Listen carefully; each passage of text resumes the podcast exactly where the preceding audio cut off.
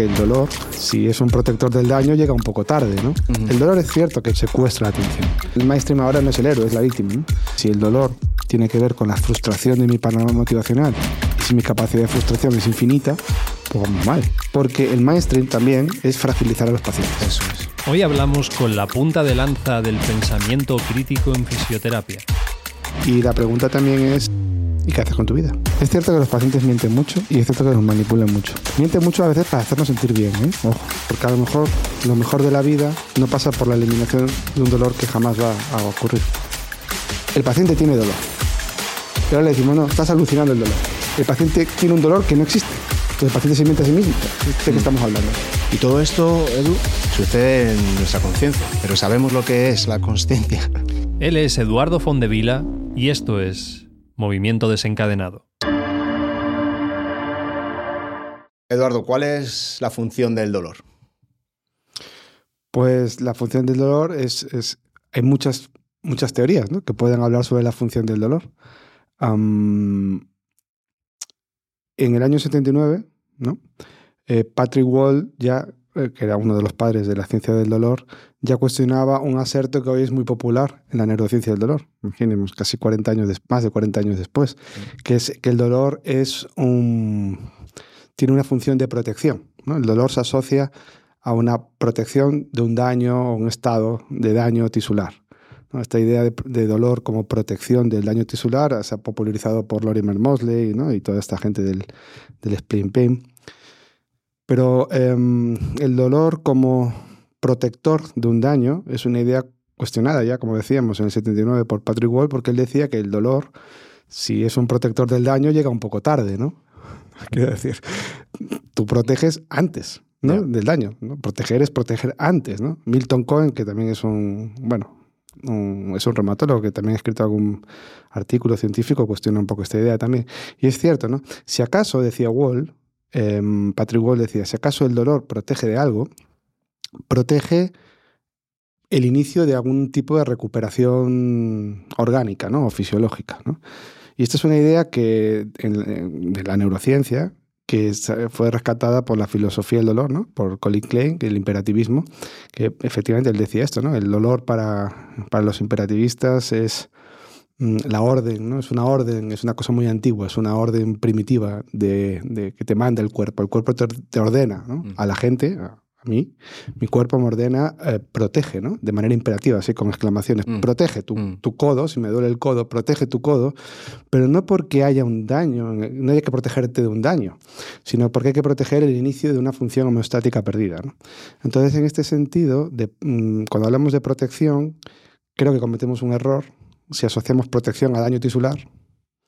Y creo que es más lógico y Mm. tiene más lógica biológica hablar de protección, si acaso sacando la protección de la órbita del daño, sino más bien en la recuperación de una Mm. función perdida. ¿no? Este Mm. sería una acepción de, de lo que, del contenido del dolor, la protección, que como vemos en el mainstream de la neurociencia, pues yo creo que es errónea.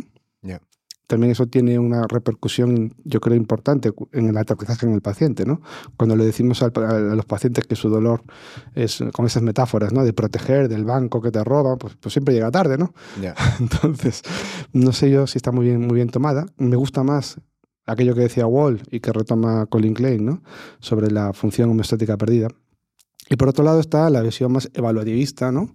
De que el, el contenido del dolor es una evaluación de maldad en el tejido. Algo malo está pasando en mi codo y por eso me duele, ¿no? Esto Mm. sería un poco la otra divisoria, ¿no? Una evaluación de maldad que a lo mejor puede estar amplificada por la información iatrogénica experta, ¿no? Pues es ese médico que te dice, tiene usted un codo de un señor de 80 años. Pues ese tipo de historia. Entonces, bueno, no está claro qué expresa el dolor, son teorías que van saliendo. En cualquier caso, el dolor no tiene un contenido indicativo de su causa.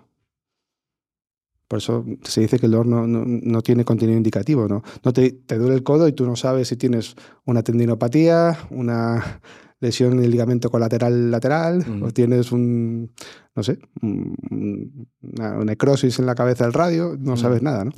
Eh, por eso, eh, esta parte evaluativista pues, te puede conectar con cierta neurosis, ¿no? De, Ya. que puedes tener de algo malo que te está pasando y puedes amplificar un poco ese, mm, esa evaluación de maldad, ¿no? Y a lo mejor sufrir más, ¿no? Claro. Es, es curioso porque si nos vamos a, a lo más simple, ¿no? El dolor capta nuestra atención, claramente, Mm. y, y si yo tengo daño en el brazo y veo un corte y está saliendo sangre, eh, mi atención directamente está viendo cuál es el problema y que necesito hacer algo, si eso lo dejo así, a lo mejor me desangro, o bueno, a lo mejor las plaquetas hacen, reparan, lo que sea. Pero está captando mi atención para probablemente tomar algún tipo de, de acción o medida o lo que sea. Pero hay muchos dolores, lo que, lo que acabas de decir, que, que realmente no sabemos qué está pasando. Con lo cual, pero yo creo que el, el sistema funciona igual, de momento capta tu atención. Y ahora es donde nosotros tenemos que decidir si esa atención es necesaria, no necesaria, si hay que pasar de ese dolor, si tenemos que prestar atención, si tenemos que investigar ese dolor hasta descubrir lo que es. Y ahí es donde creo que, que estamos fallando. ¿no? Es cómo, encontramos el, el equilibrio en el, que, en el momento en el que sentimos dolor, nocicepción que sube al cerebro, el cerebro dice dolor. Eh, haz algo, ¿no? Lo que decías tú, te ordeno que hagas algo. ¿Cuál es, cuál es la actitud que, que podemos tener nosotros en, en ese sentido? Si, si no somos capaces de apreciar un daño claro, no se nos está cayendo una mano. Bien, es una buena pregunta. Quizá aquí la filosofía del dolor también nos puede ayudar un poquito, ¿no? A intentar ver luz, ¿no? Esto yo creo que puede entroncar con lo desagradable, lo desagradable del dolor. Realmente em, la desagradabilidad del dolor, la aflicción que provoca el dolor, es lo que nos puede marcar eh, qué hacemos o qué no hacemos. ¿sí? Em, decir que el dolor es desagradable, ¿no? Ya lo, la- lo- lo pone la propia definición de la IAS, ¿no? Es una experiencia sensorial, emocional. Ok. Mm, es- ¿qué, qué es lo desagradable de tu dolor? Cuando tú tienes dolor, ¿qué es lo que es desagradable? Para eh, la rama más evaluativista, lo desa- la, la desagradabilidad de dolor estriba en que hay algo muy malo te está pasando. Si tú crees que algo muy malo te está pasando, si tienes una evaluación de maldad con mayúsculas, tu dolor va a ser más desagradable. Mm. Si tú pasas, porque no pienses que nada grave te está pasando, tu experiencia de dolor va a Ujú. ser mejor, más llevadera. O- O puedes pasar incluso hasta desviar el foco atencional. El dolor es cierto que capta nuestra atención, secuestra la atención. Pero si esa atención está magnificada por contenidos mentales de evaluación de maldad terribles, pues entonces se hace más bola. ¿no? Mm. Por otro lado, en la teoría- las teorías imperativistas nos dicen que la da- desagradabilidad del dolor, esto es una parte más motivacional, no tan cognitiva, un poquito vamos un poquito entre lo motivacional y lo cognitivo, tiene que ver con cuánto frustra el dolor tu panorama motivacional, cuánto frus- frustra tus planes. Mm. En la medida que el dolor frustra mi panorama motivacional o frustra mis planes, el dolor es más desagradable. Mm. Por ejemplo, tú y yo estamos sentados aquí en una silla. Mm. No nos damos cuenta, pero igual de vez en cuando estamos cruzando las piernas o movemos los brazos. ¿Por qué? Pues estamos evitando la isquemia. Ya. Tenemos un dolor isquémico. ¿Es desagradable? No. Mm. ¿Capta nuestra atención? No. ¿Por qué? Porque en el momento que yo noto la sensación de dolor, Sí. giro la pierna, no frustra ningún plan mío. Tengo agencia para cambiar el panorama motivacional. Por lo tanto, mm, no, tengo, no es desagradable. De hecho, Mm. ni siquiera somos conscientes, está por debajo del plano de la atención. Sí, es esa nocicepción un poco silenciosa, ¿no? Bueno, silenciosa emerge un poco en la conciencia, pero muy casi muy subconsciente, ¿no? Y yo cruzo las piernas y ya está. No pasa absolutamente nada. En la medida de que, sin embargo, si ahora tú y yo estamos sentados aquí y tú tienes un dolor radicular en la pierna Mm. y no lo puedes quitar, empieza a ser más desagradable. ¿Por qué? Empieza a ser desagradable porque empieza, tú- empieza a frustrar tus planes. Tú quieres estar sentado aquí conmigo, pero no estás cómodo. Mm. Intentas eliminar el dolor y no estás cómodo. Y ahí viene este segundo, ese momento de segundo orden, que es cuando yo quiero eliminar el dolor. ¿no? En primer lugar, el dolor empieza a ser desagradable porque empieza a frustrar mi panorama motivacional y en un segundo orden, un segundo momento, yo lo quiero eliminar pero no puedo. Mm. Entonces ahí sufro, ¿no? Ahí es cuando decía Klein, ahí, ahí es cuando empieza el sufrimiento. Yo creo que cuando uno sufre, la experiencia de dolor es peor. Entonces la pregunta también es, ¿todas las personas que tienen dolor están sufriendo? A lo mejor no todas. Ya.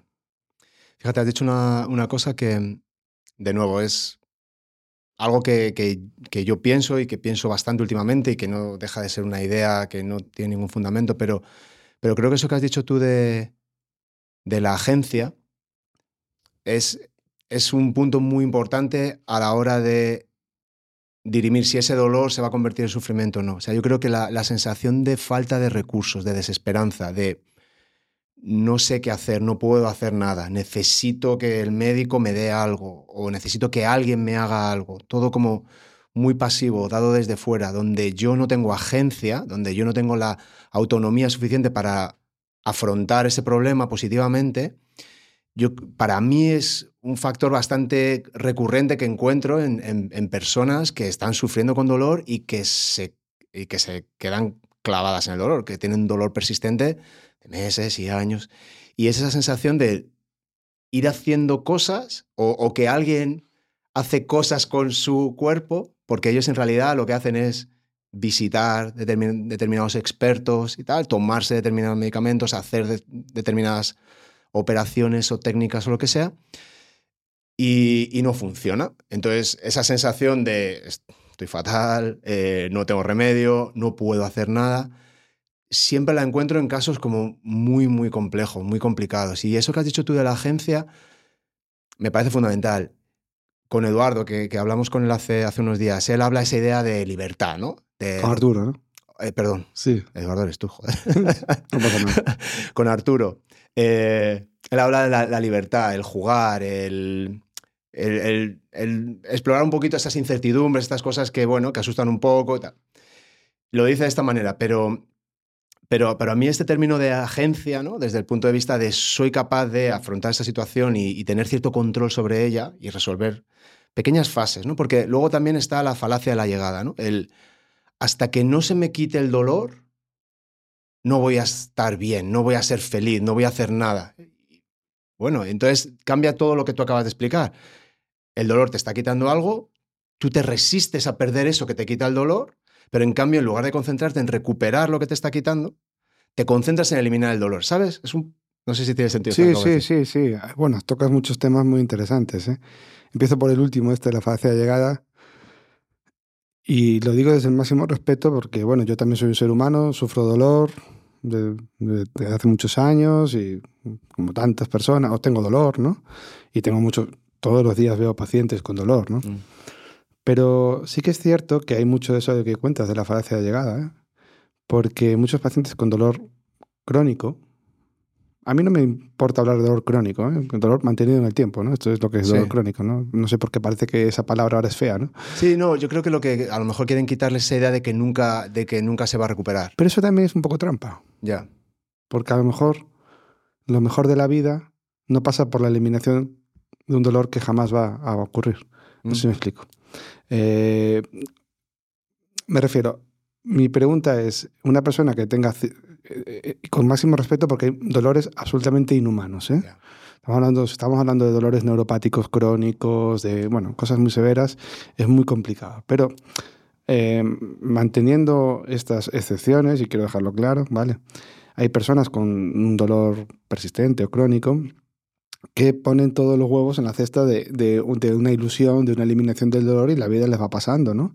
Mm. Y aquello que es valioso para ellos pasará ante sus ojos, ¿no? Lo que es valioso para ellos, hasta que no se elimine el dolor. Entonces van peregrinando de médico en médico, de fisioterapeuta en fisioterapeuta o paramédicos en general, buscando una causa, ¿no? Una, una etiqueta um, que nunca llega.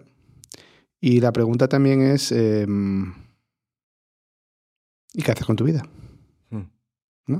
¿Dónde está la agencia? Eso es el locus de control interno, ¿no? Mm. Y a veces tenemos que aceptar que puede haber dolor y tenemos que precisamente tener una estrategia de afrontamiento activo ante el dolor, mm. ¿no? Que tiene que ver con... No es resignarse a vivir con dolor, no, no, no es resignarse, ¿eh? es afrontarse de manera activa a una situación que a lo mejor va a seguir.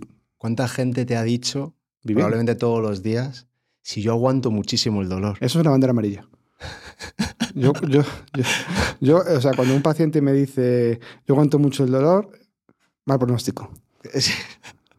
Pero es, es, como, es como que la estás esperando muchas veces, ¿verdad? Que te sí, lo van a, que te sí, lo van a- sí, sí, sí. Y eso es una bandera amarilla. ¿Qué decir? Es un- eso es un paciente mal. Vamos mal. Quiero decir, Paciente mal. no, Hashtag que- todo mal. claro, eso es el, el día a día, todos los días. Es ¿no? el día a que día. yo aguanto mucho el dolor, mal. Eh, lo que realmente quieren decir es que llevan mucho tiempo viviendo con dolor, eso sí, pero eso es un indicativo un poco de todo esto, ¿no? De, de que hay, un- pues todos los recursos atencionales están puestos en, en el dolor y yo entiendo, pero eh, a lo mejor lo mejor de la vida también pasa por vivir con dolor. Y eso es un poco también la libertad, ¿no? que decía Arturo. Eh, y todas, las- toda la- es cierto, pasa que la libertad también da mucho miedo, como decía Eric Fromm, ¿no? el miedo a la libertad. ¿no? Mm. Pero em, to- toda la evidencia científica que tenemos ahora, ¿no? a nivel de tratamiento del dolor, pasa por el punto uno, por pues, validar la experiencia del dolor del paciente, por supuesto, valorar su perspectiva significante, sus creencias, sus expectativas, negociar metas terapéuticas con el paciente, pero, es decir, no podemos estar todo el día dándole bola al dolor. O sea, de- aceptamos, validamos la experiencia del dolor, que ya es mucho decir, Mm. porque muchos pacientes se sienten justificadamente despreciados por sus médicos y sus sanitarios que no les hacen ni caso, eh, o los tratan como locos o como enfermos o como cosas de este tipo. Mm. Es decir, eso no. Pero una vez que validas la experiencia del dolor, que yo creo que eso los fisioterapeutas lo hacemos bastante bien, hay que salir del dolor. Tenemos que poner el foco en la funcionalidad. Mm. ¿no? Esto lo dice Federico Montero, ¿no? Tenemos que coger el dolor y después empezar a trabajar la funcionalidad. Sí. O sea, y poner los recursos atencionales en la funcionalidad. Sí, en la participación, En ¿no? la participación, en, la- en- en lo valioso de tu vida. ¿Qué es Claro. valioso para usted? Agarrar a su nieto en brazos, vamos a por ello. O sea, eso tiene que ser, la atención tiene que estar puesta en, en la funcionalidad. Es decir, en tu panorama motivacional. Mm. Precisamente, mm, en tanto en cuanto tu panorama motivacional no se ve tan frustrado, la desagradabilidad de tu dolor va a ser menor. Vale, y a lo mejor vas a necesitar a pedir menos locus externo de eliminar el dolor, con lo cual sufres menos también. Mm. Con lo cual, volvemos a... En, en- una de las cosas que, que tú comentas es que en- se, se observa que en pacientes con dolor crónico, digamos que el yo que se cuentan que son, su yo autobiográfico, ¿no? y, y el yo que realmente son, lo- lo- el- la criatura que realmente son, como que en, en este plano de la red por defecto y la red predominante que se, como que se Sí. secuestran o se, se Sí. unifican, de forma que la persona, esto, esto me, me quería preguntártelo, la persona se identifica tanto con su dolor que el dolor es parte de ella misma. Sí. Y, y eso es jodido. Claro, eh, a ver, eh, esto nace un poco de este modelo de la triple red, ¿no? que es un modelo, es uno de los hallazgos de neurociencia del siglo XXI, eso es de Fox, ya en el año 2005. Hay tres redes, ¿no? Eh, está la red de modo predeterminado, que eso es un poco el yo autobiográfico, el yo continuo en el tiempo, ¿no? ¿no? Mm. Pues el Juan, que nació, que sus experiencias en su barrio, cuando conoció a su familia, a su mujer, sus hijos, toda esa historia. Yo autobiográfico, sus padres, sus vivencias. Y hay un- pues una red, ¿no? Que tiene sus nodos en distintas áreas cerebrales, correlatos neuronales, ¿no? Hay otra red, que es la red de, sa- de saliencia o de prominencia, ¿no? Que es la experiencia del yo mínimo, ¿no? Que es el Juan aquí y ahora, Mm. ¿no? Es eh, el aquí ahora, ¿no? Eh, tú, tu cuerpo y tu respiración en este momento, ¿no? Y Mm. tus sensaciones corporales y tus emociones en este momento, ¿no? Y luego hay otra tercera red que es la red ejecutiva, ¿no? La red de tareas. ¿no? ¿Qué pasa? Que por un tema, cuando hay un dolor mantenido en el tiempo, y esto es una hipótesis que se, ha- se traslada de mm, eh, mm, este solapamiento de la red, esta- eso es una teoría de, de, de- de Ryder, ¿no? que es un autor, que se ha ensayado mucho en pacientes con depresión y con ansiedad. Entonces este, de- de- este autor pues, lo traslada al dolor, pero parece ser que sí que está pues, muy asentada en cambios de depresión y ansiedad y simplemente traslada el modelo de la depresión o de depresión profunda mayor a- al paciente con dolor. Lo que hay es que como consume tantos recursos atencionales, por simplemente ahorro energético, hay un solapamiento de la, es, un, es un tema de la energía libre de Carl Friston, ¿no? Por, Mm. por- por ahorrar energía el cerebro, para que nos entendamos, lo que hace es solapar la red de autobiográfica con la red de yo mínimo, con lo Mm. cual el yo mínimo, el aquí y ahora, se convierte en un yo sufriente. Y, y lo que ocurre con el modelo de triple red es que estas dos redes, las de modo predeterminado y las de saliencia, anticorrelacionan con la de tarea ejecutiva. Es decir, cuanto más fuerte está una, menos está la otra. ¿no? Entonces, al final, pues eh, tú eh, estás en el bucle del yo, yo, yo, yo, yo, en mi bucle de yo, que es un yo sufriente, Mm, mi cuerpo es un cuerpo sufriente mm. y tengo menos capacidad atencional, como sabemos que está muy demostrado en investigación y lo vemos todos los días en la clínica, ¿no? Perdemos recursos atencionales para las tareas ejecutivas, ¿no? Sí. Y también capacidad de ejecutar tareas. Tú, claro, precisamente. pierdes agencia. Pierdes pierdes- agencia, entonces que, que puede haber un sustrato neuronal eh, o, bueno, que, que, bueno, que, que ju- justifique esto que vemos en la consulta o esto que estamos hablando más abstracto, pero que realmente pues, parece ser que puede estar justificado neuronalmente. Entonces, claro, al final, el hecho, como, como estas dos redes anticorrelacionan con la ejecución de tareas, pues, pues empezar a hacer tareas pues, puede ayudar a, a- a- Mm. a bajar la energía, ¿no? De, en, en- ese- en- en esa, y, a- y a separar un poquito eh, la red de modo predeterminado y la red de saliencia. Hay una, bueno, hay, una, hay un tipo de terapia, a mí esto me tiene cautivado ahora, em, que es la terapia psicodélica. Con los eh, eh, alucinógenos ¿no? Sí. Eh, serotoninérgicos, ¿no? Que estamos hablando, claro, de ayahuasca, mescalina, Sí. psilocibina. ¿Has tenido buena experiencia? O... No, nunca, tío. Yo nunca me he drogado y me encantaría Yo no sé- esta- yo- a probar esta, a probar esta. ¿eh? Yo no sé si son drogas, tío. Bueno, no sé. Bueno, ¿Tú, has, ya- tú has tenido? Sí. Ya hablaremos, ya hablaremos. Vale, vale, esto no se Sí. puede decir en cámara. ¿no? Sí, sí. No, No, yo bueno, no- que hay... Yo no, yo no, y, y tengo, mucha, tengo mucho interés en esto, ¿no? Eh, tengo una prima que además ha investigado mucho esto, Sabela Fondevila, que es una... Es, eh, ¿Cómo, cómo se llama? Sabela Fondevila. Isabela. Sabela, Sabela, Sabela. Ella está aquí en Madrid y es una psicóloga y ha investigado con la ayahuasca, estuvo en Brasil investigando, ¿no? Pero bueno, el caso de la terapia psicodélica am, se ha investigado mucho, eh, sobre todo en pacientes con depresión, ¿vale? Aquí están metidos Cajar Harris, Carl Friston, o sea, los mayores Sí, sí. científicos Sí, del mundo están con el tema este. Sí, ¿eh? sí. La cosa es ver si es rentable para la industria. Ya, pero bueno, ¿Por eso no debería ser un factor. Sí, el mundo, es, el mundo de la vida es más grande que el mundo de las ideas, ¿no? Entonces, al final, sí, sí es un factor. No, hay que, hay que contentar a todo el mundo, ¿eh? Joder, calla. Pa. No, Oye, es la verdad. Vamos, no, seas, no seas idealista. principio de realidad, ¿no? Sí. Exacto, tío. No te Eh, aquí tenemos que ganar todos, ¿no? Quiero decir, los pacientes y la industria también. Si la industria va a ayudar a los pacientes, porque les sea rentable. Esto es el mundo real. Ah. Es el mundo real. ¿eh? Pues, pues. Vale. Pero eh, con todas las reservas, ¿no? Pero em, lo que se provoca, eh, se ha estudiado mucho en depresión, ansiedad y todo esto. En dolor también algo, todavía falta mucho. Eh, y con toda la cautela, porque ya sabes que siempre estamos con las pen revolutions y con los modos, con las revoluciones prometeicas, que al final ya sé que es peor. Pero em, lo que parece que provoca es la separación de la red de, de saliencia y la red de modo predeterminado. Mm. Y es casual que es muy curioso que justo em, eh, los, los receptores que tienen estas sustancias están justo en la red de, en la red de modo predeterminado. Qué Mm. curioso, ¿no? Parece como una affordance, ¿no? Parece Sí, que la sí, sí. naturaleza nos dice, está ahí para que te tomes el champín mágico exacto. y puedas eh, hacer la separación.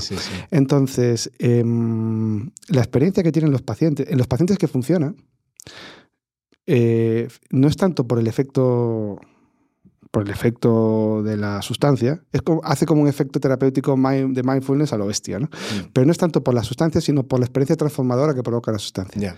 Dale. Eh, y es lo siguiente. em, tienen una experiencia mística, ¿vale? Pues eso, no ética, de que todo está unido. Eso a los científicos no les gusta, pero es la realidad. Y la otra, la otra cosa que ocurre, se ha, por ejemplo, se ha probado también con población alcohólica, ¿no? Adicciones. Claro, yo soy un yo alcohólico, es la misma historia, ¿no? Yo soy un yo alcohólico y no puedo hacer otra cosa más que de beber, ¿no? Entonces no puedo ah, trabajar porque solo pienso en la botella. Pero cuando se separa la red de, de saliencia y la red de modo predeterminado, eh, hay una transformación. Eso tiene que ver con el modelo de procesamiento predictivo. Claro, cuando yo soy un yo alcohólico, tú sabes que por el modelo de procedimiento predictivo la- las predicciones son de arriba abajo. Mm. Quiere decir, tienen que venir entradas desde fuera que mm, corroboran o cambian la idea que yo tengo arriba, ¿no? Mm. de orden superior. Pero esa idea está tan, estructurada que por eso la terapia conversacional no funciona. No, Eduardo, tú no eres un alcohólico. No, Eduardo, yo soy un alcohólico porque mi yo es un yo alcohólico. Mm. Sí, entonces no hay cambio, porque el procesamiento predictivo, el, el cerebro dice, no, no, esto es, esto es lo, lo que yo soy. Las entradas de fuera rebotan, ¿vale? Porque el, el modelo predictivo es muy, muy, muy rígido, ¿de acuerdo? Entonces, ¿qué pasa? En el momento que se separan la red, el sujeto durante unas horas tiene una experiencia de orden superior, ¿ves? De que él no es un yo alcohólico. Entonces, cuando se, va el efecto de la psilocibina o de la mescalina o de la, lo que sea, vuelve otra vez a, a ordenarse, pero él ya ha aprendido Mm. y ya tiene una entrada que le dice, ¿recuerdas ayer lo que sentías? Y ese generar esa nueva red, ya tengo una orden, una entrada de orden superior, una meta, una meta representación de mí mismo no siendo alcohólico. Sí. Con lo cual puedo deshacer un poquito y volver a construir una nueva red, ¿no? La, la- la experiencia, tú que no, que no la has tenido, bueno, eh, supongo que ha- hay ciertos patrones ¿no? que se suelen repetir y además con cada psicodélico suelen contarse historias muy similares, ¿no? Pero esa que comentas, eh, por ejemplo, para, para adicciones, estrés pos- postraumático, se usa mucho MDMA, Sí, sí. lo que luego recreativamente llaman el éxtasis. Y, y la, la sensación es como, como observarte desde fuera Sí, observar tu persona sufriente, pero sin la, sin la emoción. O sea, como, ecuánimemente. sí, como muy neutro, como un observador. Y entonces, el, e- ese, ese reajuste de no, no necesito sufrir o catastrofizar o dar que me dé tanto miedo o sentir vergüenza o lo que sea, es como que lo que permite que poco a poco, bien organizado, que dices tú, eh, Sí, eso hay que hacerlo bien. se vaya, se vaya como reestructurando tu, tu propia, tu propia percepción. ¿no? Tu meta representación. Eso claro. es, Eso, eso es lo que tú haces, es generar una meta representación de orden superior que luego va a ser la base con la cual vas a hacer las predicciones, con las entradas de fuera. ¿no? Claro. Entonces, claro, mientras la metapredicción sea yo Mm. soy un yo alcohólico, vamos Mm. mal. Sí. A ver, esto eh, hay mucha controversia con este tema. eh, es cierto que se tiene que hacer en un contexto terapéutico. Es cierto que ha habido muchos efectos secundarios de gente que tuvo crisis ¿no? disociativas, etcétera. O sea, que decir, es lo de siempre. Habrá que buscar el fenotipo respondedor, ¿no? Mm. que esta es otra de las ideas Sí. que tenemos que tener claras. ¿no? Sí. Fenotipo respondedor. Pero bueno, también para aplicado al dolor, a veces uno piensa, ¿no? Eh, si pudiéramos a veces separar en esos pacientes tan rígidos, ¿no? Mm. Que ese es un concepto también, ese constructo, no sé si conoces, de rigidez psicológica. Mm. Es un constructo ¿no? que- que Mm. psicológico que también se puede medir con un cuestionario. ¿no? Eh, es un mal predictor para el dolor. Eh, en general, un mal predictor para la vida. ¿no? Sí, Eh, si Arturo decía que había que ser libre, pero si la gente somos rígidos, no puede ser libre.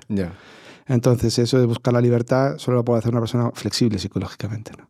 Y hay veces que hay personas que por biografía o por lo que sea tienen una rigidez psicológica muy bestia y yo no sé hasta qué punto podemos revertir eso. Se, me sale esto de la terapia psicodélica y digo, yo, igual poder ayudar a ese subgrupo de pacientes, lo iremos viendo. Sí, igual que se utilizan cientos de miles de sustancias en farmacología. eh, esto además tiene una historia de. entró un poco por intereses eh, dentro del, del capítulo de, de drogas duras en Estados Unidos. A partir de ahí todo el mundo lo siguió. Pero el potencial adictivo que tiene no es el de No, otro tipo no, de drogas. no. En- y, y está claro que muchísimos investigadores muy top están trabajando muy seriamente con ello y, y yo estoy también de acuerdo que hay, que hay una vía, que algo va a salir. No te digo que sea un- lo, lo que dices tú, una panacea, pero, pero que hay muchas personas que se puean beneficiar. Sí, de- yo creo que sí. de Un esto. subgrupo de pacientes seguro que va a responder, ¿no? Y yo Mm. creo que sería buena y quitar también un poco ese prejuicio, ¿no? Mm. Con Ta- también tú, tú hablabas de, de una meditación a lo bestia. Con una práctica de respiración holotrópica, eh, tú puedes tener un viaje místico y, y puedes tener hasta una experiencia cercana a la muerte, donde tu cerebro está lleno de DMT, que es, una, Ujú. es uno de los psicodélicos que más precaución y, y- y que genera efectos más chungos. Y, y antes de morirte, tu cerebro está lleno de DMT, por lo que sea, pero lleno, hasta arriba de DMT. O sea, está en un viaje espectacular, ¿no? Y eso lo puedes conseguir. O sea, tu cerebro tiene la capacidad, cambiando la química mediante un tipo de respiración, de producir ese tipo de psicodélicos. Entonces, tiene todo el sentido del mundo que, que si nuestro cerebro lo puede producir y tú lo puedes conseguir unas sustancias, es que hay algo ahí. O sea, Qué interesante esto. ¿eh? sí. Cuéntame de esto de la respiración holotrópica. La respiración holotrópica. A ver, básicamente es un tipo de respiración donde vas hiperventilando, digamos, y mm, lo que, lo que se produce es, si, si nos vamos a la funcionalidad, a la fisiología, se produce un cambio en la, en la- en la química del cerebro. El cerebro empieza a, a producir eh, sustancias que normalmente no, no produce, empieza a cambiar y, y entonces la experiencia que empiezas a tener es, es una experiencia pues, psicodélica, mística, eh, de no sentir el cuerpo, de flotar, de... mm, bueno, hay muchísimos, muchísimos tipos, ¿no? Qué interesante. Y si, o sea, ¿Tú lo has probado en pacientes con dolor? no, yo lo he probado conmigo. Ok. Eh, Javi también lo ha probado. Aquí tuvimos, además estábamos, en, estábamos juntos. Eh, y lo que, lo, que, lo que yo puedo comentar de una experiencia de ese tipo es paz. Es después de decir, mira, es como que todo se alinea de una manera muy intuitiva de qué soy yo, qué es este planeta, qué es este universo. De repente Sí. microcosas que parece que son muy importantes, te vas como a un punto muy, muy básico de, de sentirte conectado, eso, el- el- esa, Sí, esta experiencia idea. no ética, sí. sí. Exacto, de sentirte conectado con, tu- con todo, con la energía, con el mundo, con... eh, es, una, es, una, es una sensación muy bestia. A mí, a mí, a mí básicamente llegué a un momento en el que la última apnea que hice, la última exhalación que hice, en mi cabeza, no sé si fuera tan larga, tan sumamente larga, que en un momento dado dije, si me muero aquí, podría morirme aquí y está guay. Y es un momento perfecto para morir. Pues estupendo, ¿eh? Vaya experiencia. Era, era ese punto, era ese punto de decir, no sé cuánto tiempo llevo exhalando, sé que no estoy respirando, sé que llevo mucho tiempo, sé que ya no tengo más. Y está guay. Es Y- un abandono. eh, Totalmente. Y entonces cuando tú luego vuelves, estoy aquí. Joder. Has generado una nueva metarepresentación Sí. de lo que soy yo y lo que es el Eso mundo. es. sí. Claro, es que tú acabas de decir dos cosas muy importantes, que es eh, preguntarte por qué soy yo y por qué es el mundo. En el momento que una... eh, aunque esto pueda sonar muy abstracto, yo creo que tiene un aterrizaje muy importante en el día a día, ¿no? Sobre todo estrategia de afrontamiento. En el momento que tú te llegas a preguntar qué es el yo y qué es el mundo, o sea, qué es lo real, tú puedes a lo mejor cambiar esa meta-representación que puedes tener tú eh, de, Mm. de- de ti y del mundo Mm. y empezar a flexibilizar tu Mm. psique también de alguna Sí. manera, ¿no? Entonces, todo este tipo de experiencias un poco a los márgenes de la conciencia, yo creo que es un ámbito a explorar, ¿eh? Es un ámbito a explorar eh, sin prejuicios, Sí. con mucha humildad, sabiendo que habrá que fenotipar a los pacientes, que no va a valer para todo el mundo, Claro. pero creo que ahí hay un campo interesante, ¿no? Em, y sobre todo para generar pues, esos recursos atencionales nuevos, ¿no? Mm. Fíjate, la, la palabra, antes hablabas de la meditación, ¿no? La meditación eh, típica que, bueno, se hace en mindfulness y todo esto. La, la palabra original em, en sánscrito es, eh, es smriti, pero en pali es sati. Sati significa recordar Mm. recordar, ¿no? Recuerda el momento constantemente, Sí. recuerda, recuerda que estás aquí, recuerda que estás ahora, Mm. que estás sintiendo en este momento. Eh, y vas viendo un poco que, pues evidentemente, eh, es un, hay un tema cambiante, Tus estados de ánimo son fluctuantes minuto, instante, instante, con lo cual tu yo no es algo tan rígido como a lo mejor puede Claro. parecer, ¿no? Bueno, en fin, recursos atencionales también para ser conscientes de lo que eres, de lo que, de lo que es la realidad, de que a lo mejor no es lo que tú crees, a lo mejor Mm. no eres algo tan, tan, Ya. tan Es que yo, yo creo que y es importante también, ¿no? Eso con los pacientes a veces es muy difícil. ya mu- muchas veces el... O sea, estas técnicas lo que yo creo que intentan es sacarnos de ese yo autobiográfico. Claro, claro. de, esa, de, esa, de ese mono en la cabeza que nos está diciendo cosas constantemente que ni siquiera eres tú. Son cosas que vienen de la cultura, del- de la eso. sociedad Es- es- y que te las crees. Y es- entonces, hay que ir al yo mínimo. eso es. Eso es. Eso es esta idea de el yo mínimo es la idea interesante. Sí, muy interesante. Por eso, eh, recordar, ¿no? Aquí ahora, recordar, Sí, recordar, exacto. recordar Sati, ¿no? Exacto. Sí, sí, da mucha paz. Pero, eh, claro, eh, luego esta idea, pues, eh, a veces es muy complicado con los pacientes.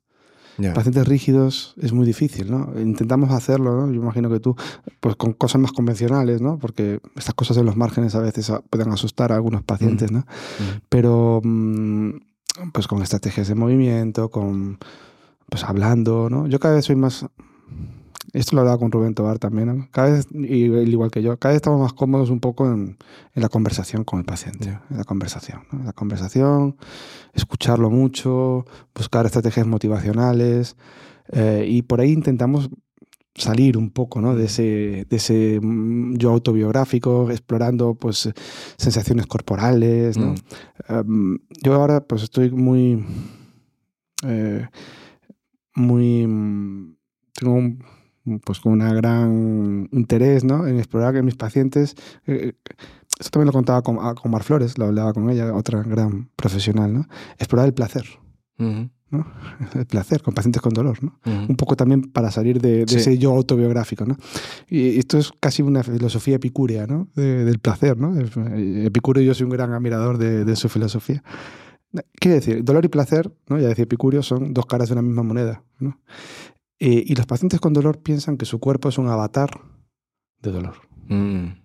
Qué bueno eso, tío. Ellos piensan que su cuerpo es un avatar de dolor. Que está una, ahí para- una maldición bíblica que les ha Para tocado. generar dolor. Y es una especie de. Ellos querrían arrancarse el cuerpo, querrían salir de su cuerpo, odian a su cuerpo. Además, están disociados de su cuerpo y generan, tienen un gran rechazo, ¿no? A- y están disociados de otras muchas maneras, ¿no? También a nivel psicológico, pero, pero están muy disociados de su cuerpo porque lo rechazan profundamente, ¿no? Mm. Y explorar sensaciones. Yo a veces le digo, vamos a intentar exp- explorar sensaciones placenteras, ¿no? Mm. En un sentido amplio, ¿eh? Entiéndase lo que quiero decir, ¿no? Placer Sí, en un sí. sentido amplio. Explorar sensaciones placenteras con los pacientes es a veces perturbador para ellos, Ya, pues no se la permiten. Tan disociados que están de su cuerpo, no se permiten ni siquiera tener sensaciones placenteras, Mm. ¿no? Entonces, ¿qué yo mínimo vamos a hacer desde el avatar de dolor? Ya. Ninguno. Sí, fíjate que el, el- el placer es como muy sero- serotonina, ¿no? Eh, pero en cambio, fíjate, yo el, el camino que, que creo que mejores resultados me da es más el de, el de la dopamina, el, venga, vamos a plantear una estrategia terapéutica, unas metas, vamos, ¿dónde vamos? Aquí, pasito a pasito, venga, pa, ya estamos más cerquita. Otro día más que has venido a clase, otro día más que tal. Más, más tiempo que has estado sin dolor, más cosas que estás aprendiendo, más información que tienes de tu cuerpo. Más chimpancé o bonobo, ¿no? Sí, exacto, exacto, exacto. Yo soy exacto. más de los bonobos. Sí, ¿no? Más del cariñito. Sí. No, ¿qué, qué? no, pero entiendo lo que quieres Sí, decir. sí, entiendo lo que quieres decir, ¿no? Puede ser, puede ser. Hay que explorar todas las posibilidades. Eh, Totalmente. No, no, no. El tema de ser flexible, ¿no? Habrá Eso gente es. que habrá que ser más chimpancé y otro habrá que ser más bonobo, ¿no? Sí, O sea, más, más es el placer y otro más es el, eso, pues la satisfacción del deber cumplido, de Sí. cumplir metas, de autorrealizarte, cosas sí, así. tipo, de ir en una dirección. Sí, sí, puede ser, puede Fíjate ser. que eh, lo, lo comentas tú también, ¿no?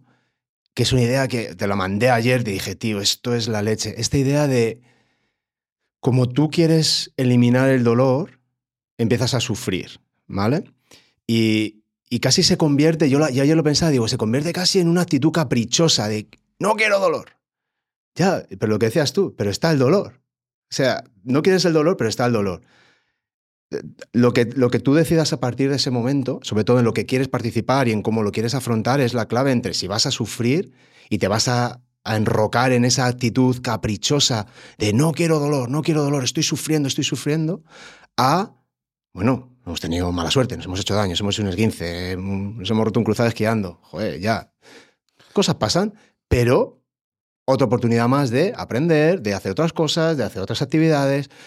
Vamos a, a reconceptualizar eso en lugar de tener una actitud de caprichosa de una rabieta de yo no quiero dolor. Claro, esto sí que tiene que ver con algo de lo que me comentabas antes de, de grabar, del tema más cultural, de la comodidad que tenemos Mm. ahora en- y del inmediatismo Mm, que tenemos en la sociedad, ¿no?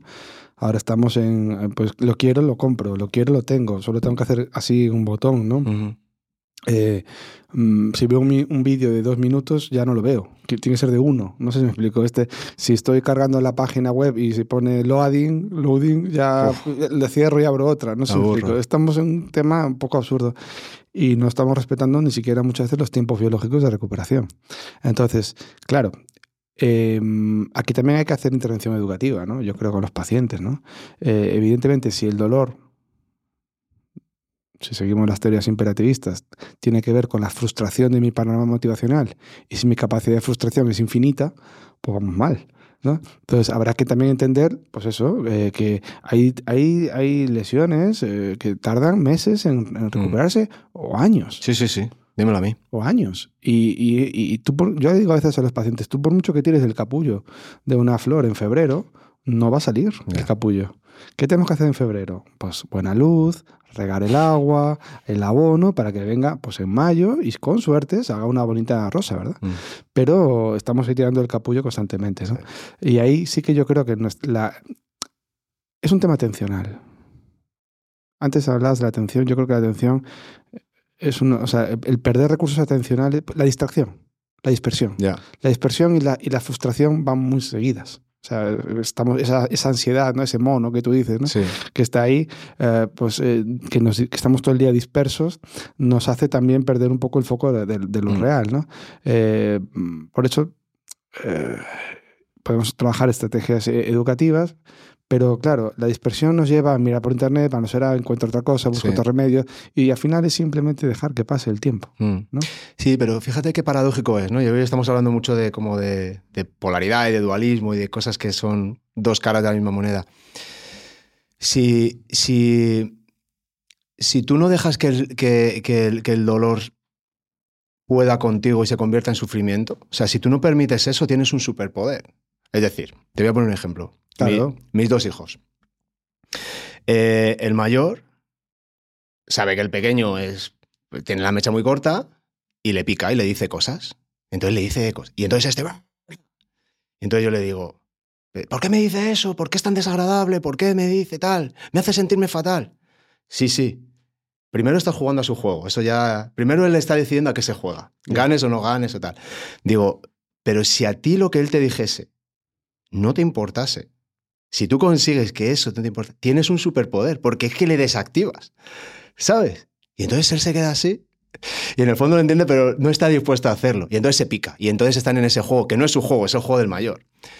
Pero si lo que te está diciendo. O sea, mi hijo mayor no es responsable de lo que siente mi hijo mediano. No, no, no, por supuesto. Mi hijo mediano es responsable de lo que él siente sobre esta situación. Es muy desagradable lo que está diciendo. Está mal. O sea, socialmente está mal y, y no debería decírselo. Pero lo dice. Visto ya que estamos en esto, ya te lo ha dicho y te está picando, tío, ahora tú Gestiona. gestiona. Y tienes un superpoder. Le desactivas directamente. Has ganado, jaque mate. Claro.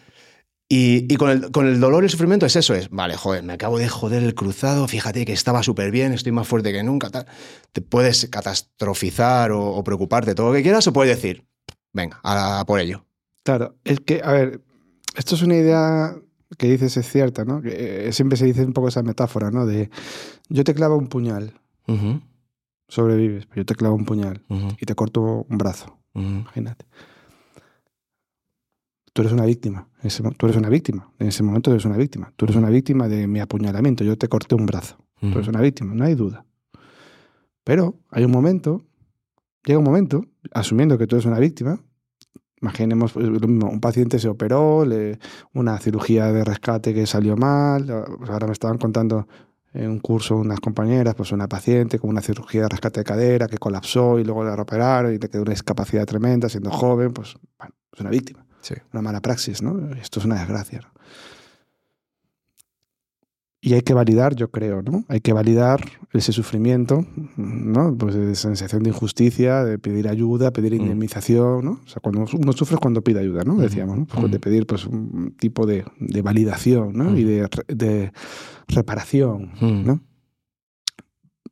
Pero, pasado ese primer momento, que pueden ser meses o años, no sé, lo que cada uno vea, hay un momento de segundo orden que es lo que hagas tú con tu muñón es tu responsabilidad.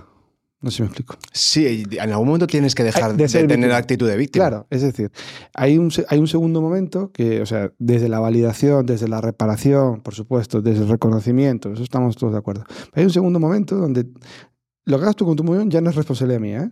Yo te corté el brazo, pero lo que hagas tú con tu muñón es cosa tuya, ¿eh? A mí, si luego pasan 20 años y tú estás amargado y me echas la culpa a mí, mira, perdona, ¿eh? Yo, me puedes culpar del primer año, pero de los demás, Sí. o sea, no sé. Y esto es una idea muy dura, ¿eh? Es una idea muy dura. No, pero, joder, pero, pero creo que tiene una parte de, de verdad, ¿no? para mí tiene toda la verdad. Este al final es empeñarse en vivir empeñarse en morir. Ya. Yo se lo digo a algún paciente, ¿no? O nos Sí. empeñamos en vivir o nos empeñamos en morir. O sea, ¿qué decir? Mm. Muerto en vida, ¿no? No sé. Aparte que la, la- el victimizarse es súper atractivo. O sea, al final tiene, tiene otro tipo Es un de... poco mainstream ahora.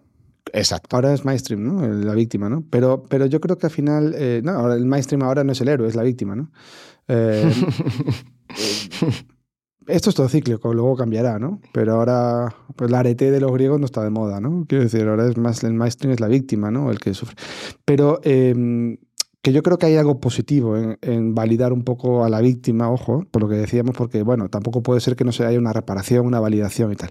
Pero la víctima tiene que dejar de serlo. La víctima, hay un momento que tiene que dejar de serlo, ¿no? Y, y luego es cierto que hay muchas, ya lo explicaba Fordis, ¿no? El, ese psicólogo, ¿no? Las ganancias secundarias, ¿no? Mm. Con respecto al dolor, ¿no? Yo recuerdo una paciente que...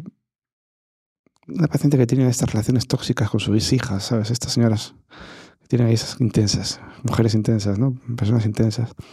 Em, que empezó a mejorar, empezó a mejorar y de repente empeoró y no sabíamos por qué empeoraba y después de varias sesiones infructuosas me dijo, eh, pues hicimos conversación y me reconoció y me dice, eh, es que desde que estaba mejor mi hija me hacía menos caso, ¿no? Claro, joder. Es- Entonces, wow, ahí afloran, afloran cosas interesantes en la consulta que yo creo que exceden los límites de la fisioterapia, ¿no? Porque Sí. evidentemente eso no es modificable con fisioterapia, pero bueno, está bien una toma de conciencia, ¿no? Entonces, claro, había ganancias secundarias, ¿no? Mm. En la instalación de la queja, claro, yo creo que el eje, en cuanto vio que la madre está mejor, dijo, bueno, suelto, suelto carrete y déjame vivir, ¿no? Un poco.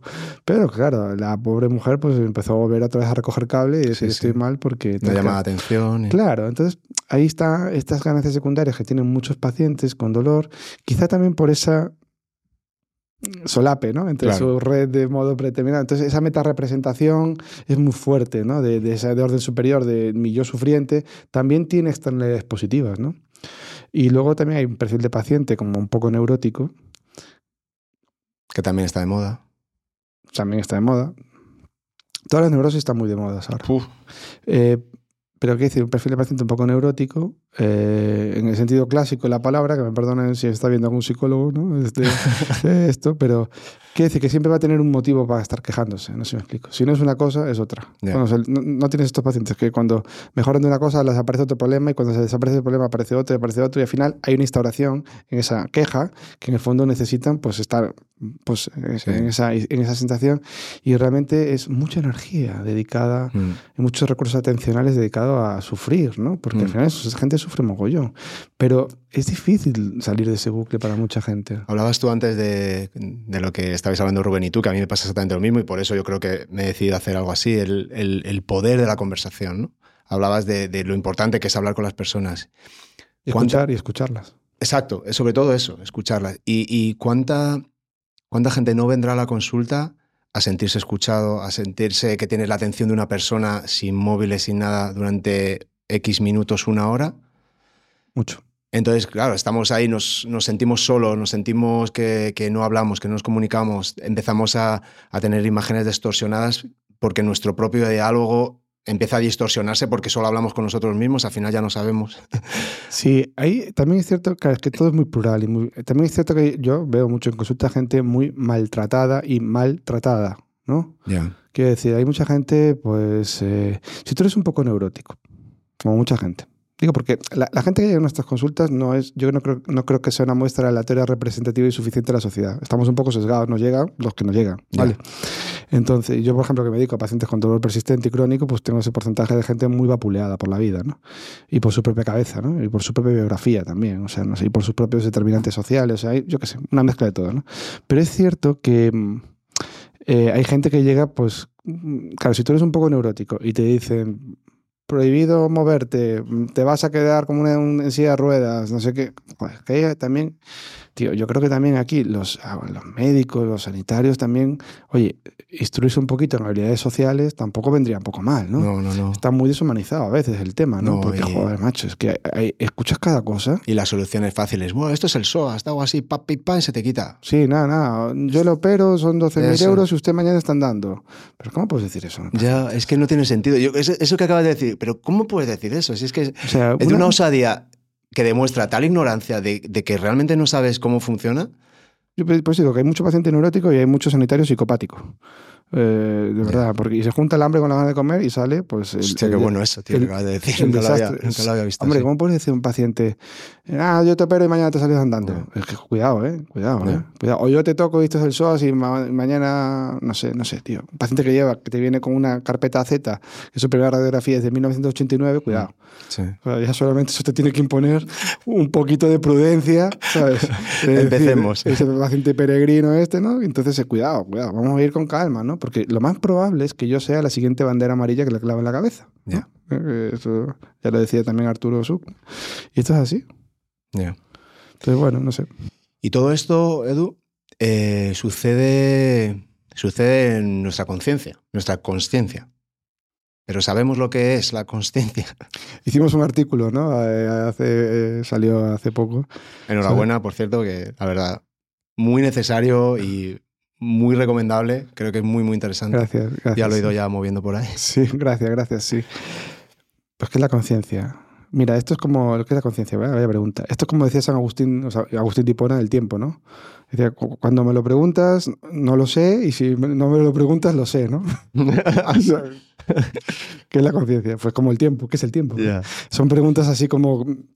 Eh, pues no lo Sí, sé. sí, sí. Ahora, eh, la definición ¿no? que traemos en ese artículo, que es la de Anil Seth, ¿no? que es de este libro de, eh, traducido al español como La creación del yo, eh, es, eh, cualquier, es una definición deliberadamente amplia que es cualquier experiencia subjetiva, ¿no? parte de la fenomenología, cualquier experiencia subjetiva. ¿no? Pero que es la conciencia, no sé, en, en la tradición oriental, por ejemplo en la filosofía india, ¿no? el Samkhya, ¿no? que es la del yoga, ¿no? Pues era un dualismo, ¿no? Eh, Estaba, había dos, dos, dos sustancias en el mundo, que era eh, la materia y la conciencia, ¿no? Entonces, eh, para ellos la conciencia era es algo, y sigue siendo, ¿no? Algo que está por ahí, y nuestros cerebritos son como antenas que la captan, ¿no? La materia capta la conciencia, ¿no? Es la otra parte de, como la materia y la antimateria, ¿no? Por decirlo de alguna manera, salvando la metáfora, ¿no? Pero bueno, eh, en el ámbito que nos ocupa es em, como cualquier experiencia subjetiva, ¿no? Mm. A mí lo que no me gusta mucho es pensar. aquí nos podemos enrollar un poco. Pero que la, pa- la- la conciencia es una especie de pantalla de cine donde se proyectan cosas. ¿no? Mm. Que siempre decimos, no, se proyecta la conciencia, las cosas. Eso es muy cartesiano, ¿no? Y ahí empieza el idealismo en la tradición occidental. Y, es, ya lo criticaba Dennett, ¿no? Ese teatro cartesiano, ¿no? Que parece que es una especie de teatro que tenemos ahí dentro de la cabecita y, se van representando las cosas. Mm, yo creo que esa es una idea que a veces nos puede llevar a, ciertos, a ciertos errores también conceptuales y de, pues muy idealistas, ¿no? Y alejarnos mucho de la, de la, de la tierra, ¿no? Aterrizando un poco en el paciente con dolor. Eh, lo digo un poco porque, eh, digo, voy a, voy, voy a ir a algo práctico, ¿vale? Algo de tierra, pero también para marcar un poco las condiciones de contorno. Eh, con este teatro cartesiano, ¿no? de, de Descartes, que fue cuando empieza con esta historia, em, pues nace el, el viaje idealista, ¿no? De- en el que seguimos. ¿no? Esto empezó en el siglo XVI, XVII, XVII y seguimos. Y la neurociencia actual, la neurociencia actual es, tiene el marco de la filosofía del siglo XVII. Esto es muy heavy. A mí me parece bastante penoso, ¿no? Es decir, la filosofía, avan- la filosofía ha avanzado mucho más que la neurociencia en el propio marco filosófico Mm. sobre el problema mente-cuerpo, que es lo que estamos hablando. Sí. Eh, y los neurocientíficos, entre ellos Anisset, con todo respeto, siguen en el marco mental del siglo XVII, lo cual es un poco que también hay que hacérselo ver. Em, aterrizando, y claro, lo digo un poco esto porque la- la- el punto de partida marca todo. La filosofía, igual que la ciencia, parte de la teoría. Y cuando tú partes de la teoría, el punto de partida lo marca todo. Quiere decir, equiparas el ser al conocer y partes de la teoría, entonces eres idealista Mm. eres idealista. Eh, el sujeto de la calle no parte de la teoría. El sujeto de la calle parte de la práctica. En el caso del dolor, para aterrizar en algo práctico, estos son unos trabajos de, hay unos trabajos que, que mencionamos en el artículo, eh, que es muy curioso. Cuando tú le preguntas a la gente de la calle dónde está el dolor, te dicen que está en el cuerpo.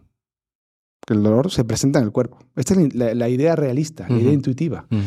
Los filósofos, es una los filósofos, estos que hemos mencionado, imperativistas, eh, el dolor es un contenido mental. Mm. Ya está en la mente. Para los neurocientíficos, que son muy burdos y ecu- ecualizan mente a, a cerebro, son muy burdos en este sentido, me refiero, pues el dolor está en el cerebro, pains in the brain. Entonces, ya hay una tensión irresoluble. Quiero decir, eh, los supuestos expertos piensan que el dolor está en una especie de mundo idético ahí, de las ideas, eh, o en el cerebro, y el, que, y el paciente eh, dice que está en el cuerpo. ¿no? Entonces ya empezamos a ver un divorcio ahí un poco irresoluble. ¿no? Y a la gente de la calle tú le preguntas y está en el cuerpo. Mm. Entonces, claro, cuando tú llevas, aplicas todo esto de la conciencia, ¿qué es la conciencia? Como la conciencia la lleves a algo de la mente, algo que esté ahí en un plano etéreo, pues sigue desconectado un poco de, de- de- de- de la fenomenología básica del paciente con dolor que quieres ayudar. ¿no? A lo mejor la conciencia también está en el cuerpo. No sé por qué no. No sé si me explico. Ya. No sé si me explico. Sí, sí, bueno, de hecho las teorías estas panpsiquistas, ¿no? Que, que hablan que, que todo podría tener conciencia, ¿no? Sí, bueno, un- hay, uh, hay muchas teorías ¿no? sobre Sí. esto, pero sin, sin llegar, en- sin arribar al panpsiquismo, ¿no? Quiero decir, eh, sea lo que sea la conciencia, a lo mejor no podemos saber lo que es, pero podemos decir lo que no es, ¿no? Ya. Entonces, a mí lo que no me gustaría pensar es que la conciencia es algo que está ahí como ahí, Mm. ¿sabes? Eh, en un plano lejos y proyectar ahí, pues, decir a los pacientes que su dolor es una proyección de la conciencia, Ya. pues, pues, tío, no sé, no sé. Tiene poca, poca utilidad. Pues a lo mejor sí. no sé, tú, a ver, nosotros en ese artículo decíamos, ¿no? El problema real del paciente con dolor, ¿no? Sí. ¿Cuál es el problema real del paciente con dolor? Pues hay que estar pegado a la tierra, ayudar al paciente con dolor. Mm. Entonces, eh, a veces nuestras metáforas, que tienen muchos mimbres de neurociencia de filosofía o no sé qué, pero bueno, tú estás ayudando a tu paciente. Tú estás ayudando. Pues no sé, no sé, no sé hasta qué punto tiene sentido, aunque hagamos de hecho un artículo ahora de conciencia y todo esto, creo que viene bien para aterrizar estas cosas, Mm. pero no sé hasta qué punto tiene sentido decirle a los pacientes hablar de la conciencia, no sé si me explico, salvo que salga el tema en sí mismo, no sé si le vas a ayudar o no. Algunos sí, otros no, no lo sé. Sobre todo que es, es lo que dices tú, sigue siendo tan misterioso y, y tan raro. O sea, si lo piensas, es por qué, por qué el chocolate me sabe a chocolate y a mí me sabe como únicamente a mí me sabe y me gusta el chocolate, ¿sabes? O sea, todo, ese tipo de cosas que, que no son muy explicables, ¿no? Que no, no puedes explicar. Claro, ese, bueno, claro, es que en la conciencia hay los dos los problemas, ¿no? Los- Clásicamente el problema duro, ¿no? Y el Sí. problema, los problemas débiles o blandos, Sí. ¿no? Esto es Chalmers, ¿no? Eh, Sí. David Chalmers, que es, por cierto, panpsiquista, ¿no? Este hombre. Pero bueno, el, el problema duro es por qué existe la conciencia del universo, ¿no? ¿Y ¿Qué es la conciencia, ¿no? ¿Por qué el rojo del rojo? Claro. Esto es una cosa como no, tienes, no tiene solución. O, bueno, hay gente que lo está intentando, ¿no? Los de la teoría de información integrada, ¿no? Esta gente quiere intentar resolverlo, pero es el problema duro, ¿no? O sea, ¿por qué, por qué la rojez del rojo, ¿no? ¿Por Ya. qué la azulez del azul? No sé, me explico. Es una cosa Sí. muy... Bueno, y luego están los problemas blandos o problemas de la conciencia que tiene que ver con los correlatos neuronales, ¿no? Sí. Que Los correlatos neuronales que en teoría deberían... Que sean blandos no quiere decir que sean fáciles de resolver, pero que en teoría deberían resolverse con el método científico, ¿no? Am, de todas maneras, para aterrizarlo un poco en la práctica, en la práctica clínica, ¿no? Em, la conciencia... Y un poco con lo que hablamos antes, ¿no? Para mí, el requisito fundamental de la conciencia es la atención. La atención. La atención es, el es Esta es una idea muy clásica del. Esta es la aportación del budismo, ¿no? Precisamente, Mm. ¿no? A, a- a la Mm. la conciencia, ¿no? Pero creo que, creo que tiene aplicación práctica, ¿no? Eh, la, la gestión de los recursos atencionales del paciente. ¿no? Esto es un poco Pues, el o tema. sea, la, la conciencia tiene que de alguna manera presentarse en tu conciencia, es decir, tienes que darte cuenta de alguna es forma. un darse cuenta, es un darse cuenta. Claro, Es un darse cuenta. Eso es- pero, pero muchas veces no sabes cómo te estás dando cuenta. O sea, no son los sentidos. Ok. Eso ya son Problemas duros. problemas duros que yo, que la fisioterapia no puedo resolver. Pero, por ejemplo, ser consciente, ¿no? Darse cuenta de que tu, tu cuerpo puede conectar con el placer. Darte cuenta de que estás empeorando porque la relación con tu hija ha empeorado. Mm. Pues eso ya es la conciencia. ¿no? Me refiero. Ahí es donde eh, la, conciencia la podemos como una luz, ¿no? que vamos enfocando rincones oscuros de la fenomenología del paciente, mm. pues que, que, no tiene claro miedos, mm. creencias. ¿no? ¿Cuántos, algo mucho más simple, ¿cuántos pacientes tienen miedos con dolor de columna, tienen miedos no confesos de que se van a quedar en una silla de rueda. Mm. Y hasta que tú no le, no le, dices directamente, cuéntame cuál es tu miedo. Cuéntame cuál es tu miedo. Nunca le dijeron a nadie cuál es tu miedo, ¿no? Y sale, ¿no? A, la, luz de la conciencia, ¿no? Hay un darse cuenta, hay una atención sobre ese miedo. Mm. ¿Y en qué parte del cuerpo sientes ese miedo? ¿no? ¿En qué parte? Porque los miedos las emociones se sienten en el cuerpo. Eso es mm. una cosa muy clara. ¿Dónde lo sientes? ¿no? Y conecta con esa parte de tu cuerpo ese tipo de mm, empezar a tener conciencia corporal mm.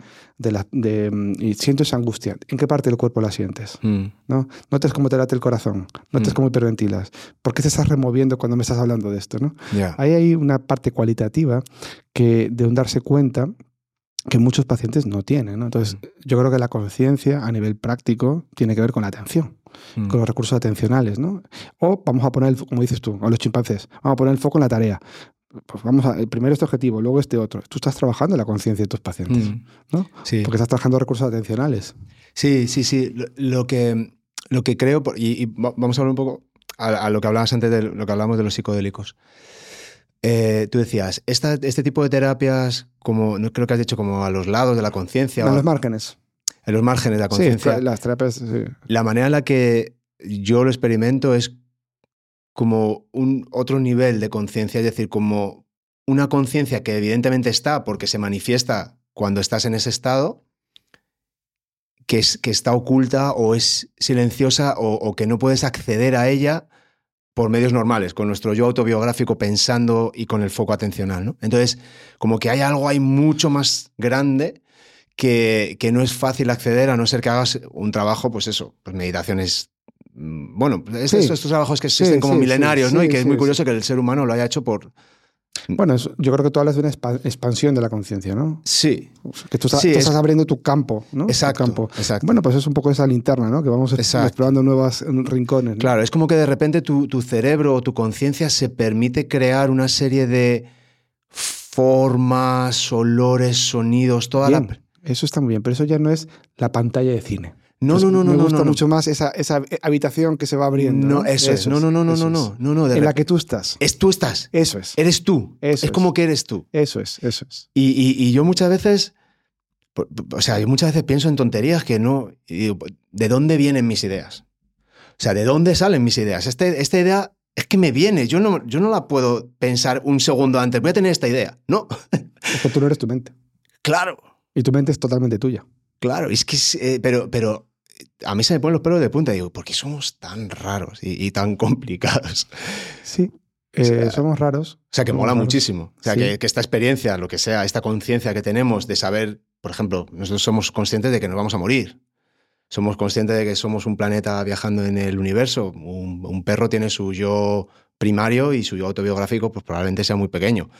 Pero tiene conciencia. Sí, sí. Y, tiene un conocimiento que viene y que sabe lo que tiene que hacer, lo que tiene que olisquear, lo que tiene que evitar, lo que tiene que buscar, lo que tiene que comer. Tiene, viene con información y con conciencia. Pero nosotros ya venimos con... infinitamente. Eso lo cuenta Alex, Alex Gómez Marín. No sé si este es un neurocientífico, bueno, es un neurocientífico español, ¿no?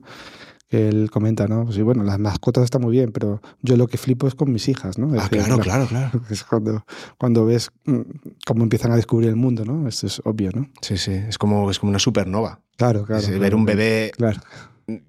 crecer era como, bueno, es, es, es, una supernova, es ver como una expansión brutal, un potencial, ¿no? Y, y creo que es muy bonito. Y fíjate, tío, creo que en esas cosas eh, el, movernos en esas cosas es donde los fisios dejamos de ya ser necesarios. Es decir, si, si la gente orbitase más conectado a, a, estas, a, este tipo de cosas, a la agencia, a, a, preocuparnos de las cosas que realmente hacen que seamos lo que seamos como seres humanos, no, no, no la identidad o la figura cultural o profesional que nos hemos dado, sino que conectarnos un poquito más con, con el ser que somos, con la criatura que somos, no tendríamos tantos problemas de salud mental, de dolor. No, no, hombre, claro, eso es una situación ideal, no habría guerras tampoco, no habría tantas historias. ¿no? Quizá a lo mejor nuestro papel es también un poco ayudar a la gente a eso. Ya. No sé, míralo por esa manera, ¿no? Sí, sí, sí. Obviamente, desde nuestra desde nuestra esquinita, desde nuestra agencia, ¿no? Am, yo creo que la fisioterapia, que los fisioterapeutas que son muy necios porque suelen confundir valor y precio, ¿no? Como decíamos, ¿no? Mm, Pero más allá del precio, lo que hacemos, si lo hacemos bien, tiene mucho valor. mm. No, no, totalmente. Tiene mucho valor. Eh, seguimos siendo los profesionales más validados de la discapacidad para los pacientes. ¿eh? Mm, En todas las encuestas que se hacen sobre discapacidad, el profesional más valorado es el fisioterapeuta.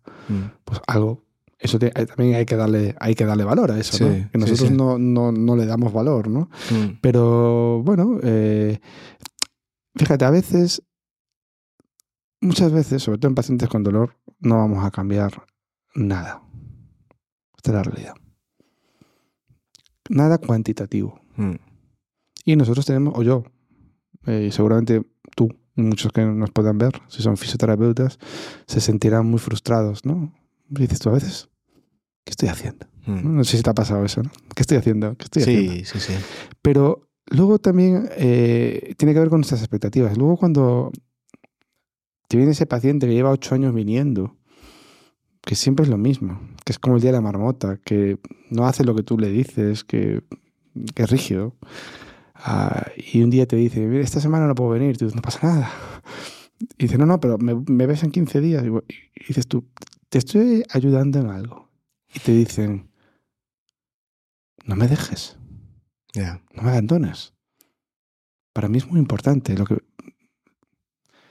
Eh, ya. claro, Eh, Bueno. entra, entra dentro de su rigidez sí, el, pero, el- el tener su rutina. pero tener ese consuelo o ese alivio que tú le das, aunque le repitas lo mismo siempre, aunque A, a mí, tío, cuando me eso dicen... yo creo que también tiene un valor, porque dices tú, a lo mejor esta persona pues no, no da para más. No me explico, por lo que sea, que no voy a juzgar yo la razón, pero aunque sea ese 10% cuantitativo que hagamos por él, a lo mejor para esa persona cualitativamente tiene un gran valor. ¿eh? Mm, Eso también, también hay que ponderarlo. ¿eh? Sí. Lo que pasa es que para mí, cuando un paciente me dice eso, para, oh, bandera amarilla. Ah, No, es una bandera amarilla, no, es una bandera naranja. Es Exacto. O sea, ya está ahí, exacto. Te- yo, yo te necesito, tú me ayudas mucho, no sé qué, necesito que seas tú quien me trate, no quiero tal. O sea, se ha, se ha generado una relación de dependencia que creo, yo creo que no la fomento porque mi No, no. foco desde el primer día es a ver cuándo dejo de ver a esta persona, cuanto antes lo deje, me- mejor he hecho mi trabajo. Y segundo, porque a mí no me gusta sentirme manipulado. Y creo que, que muchas veces ese tipo de mensajes, si apelan a nuestro ego y nos lo creemos, al final nos manipulan y hacen lo que ellos quieren con nosotros. Vamos a ver. Esto es muy interesante esto que dices. Aquí hay muchas de Pensaba que me vas a dar ahí. No, eh, yo estuve mucho en tu, en tu- yo estuve muchos años en tu eh, pensando así. Es cierto que los pacientes mienten mucho eh, y es cierto que los pacientes nos manipulan mucho. Mienten mucho a veces para hacernos sentir bien, ¿eh? Ojo. Mm. ¿Qué tal estás? Bien, bien, bien. Están fatal. es tan fatal. Sí. Pero nos hacen sentir bien porque te ven que te esfuerzas y dices tú, pues bien, bien, bien. Y también nos manipulan, ¿no? Porque, bueno, porque sí. Eh, por estrategia de supervivencia, seguramente, para ellos. Eh, yo también soy como tú, ¿no? Siempre intento dar la tarjeta roja, intento, los procesos empiezan, acaba, y, y sigo siendo así, como modo base. Pero antes yo también era más rígido, ¿no? Entonces, pues yo daba tarjetas rojas, ¿no? Pues nada, mira, pues no te puedo ayudar. Hasta aquí hemos llegado. Después de X sesiones o X meses o X años, no sé. No te puedo ayudar. Hasta aquí hemos llegado. Yo Mm. no te quiero. Me sentía como que le estaba como, oye, pues estafando, no sé, mira, yo hasta aquí podemos llegar. Y los expulsaba, ¿no? Los expulsaba Sí. del centro. Y con el tiempo, Juan, me di cuenta de que muchos pacientes de estos, no todos, tenían trauma de abandono. Porque son pacientes, Juan, son neuróticos, son pacientes con sus movidas. Y tenían trauma de abandono y se sentían profundamente abandonados. Y entonces iban a cualquier proveedor médico paramédico que les estafaba de verdad. Eh, que les Iniciaron una nueva peregrinación. Una peregrinación donde hay sanitarios psicopáticos que les quieren destrozar y sacarle todos los dineros que pueden. Feos. Entonces, con el, es un subgrupo, no todos. ¿eh? Con el tiempo me di cuenta de que estos pacientes había que secuestrarlos terapéuticamente porque el sitio menos malo donde podían estar Ya. es conmigo. Yo solo he pensado también alguna vez. Y esto es así, ¿eh? Y esto, y esto fue una caída de- del caballo que tuve yo, de decir, pues me estoy equivocando. Igual hay pacientes que tengo que mantener, Mm, porque aunque yo crea que no hago nada, si van por ahí va a ser peor. ya. Porque igual yo los veo una vez cada X meses o cada X semanas. Sí, por el panorama es chungo, sí. Claro, porque hay, hay un montón de vendehumos y como estos son neuróticos, están buscando la purga de Benito, que no va a existir nunca, porque no va a existir nunca, que es un- una solución que no van a encontrar, pues, y son fácilmente también ellos manipulables, y son fácilmente, son... Una persona con dolor, es, si tú quieres, si tú eres poco ético, te la, Ah. llevas, te la llevas donde quieras. Bueno, Entonces, es una máquina de imprimir dinero. por, por eso, eh, Sí, porque sí. son fácilmente manipulables. Entonces hay que tener mu- mucho cuidado. Pero entonces, ese secuestro terapéutico, me di cuenta yo que pues era mucho más valioso de lo que yo pensaba. Ya.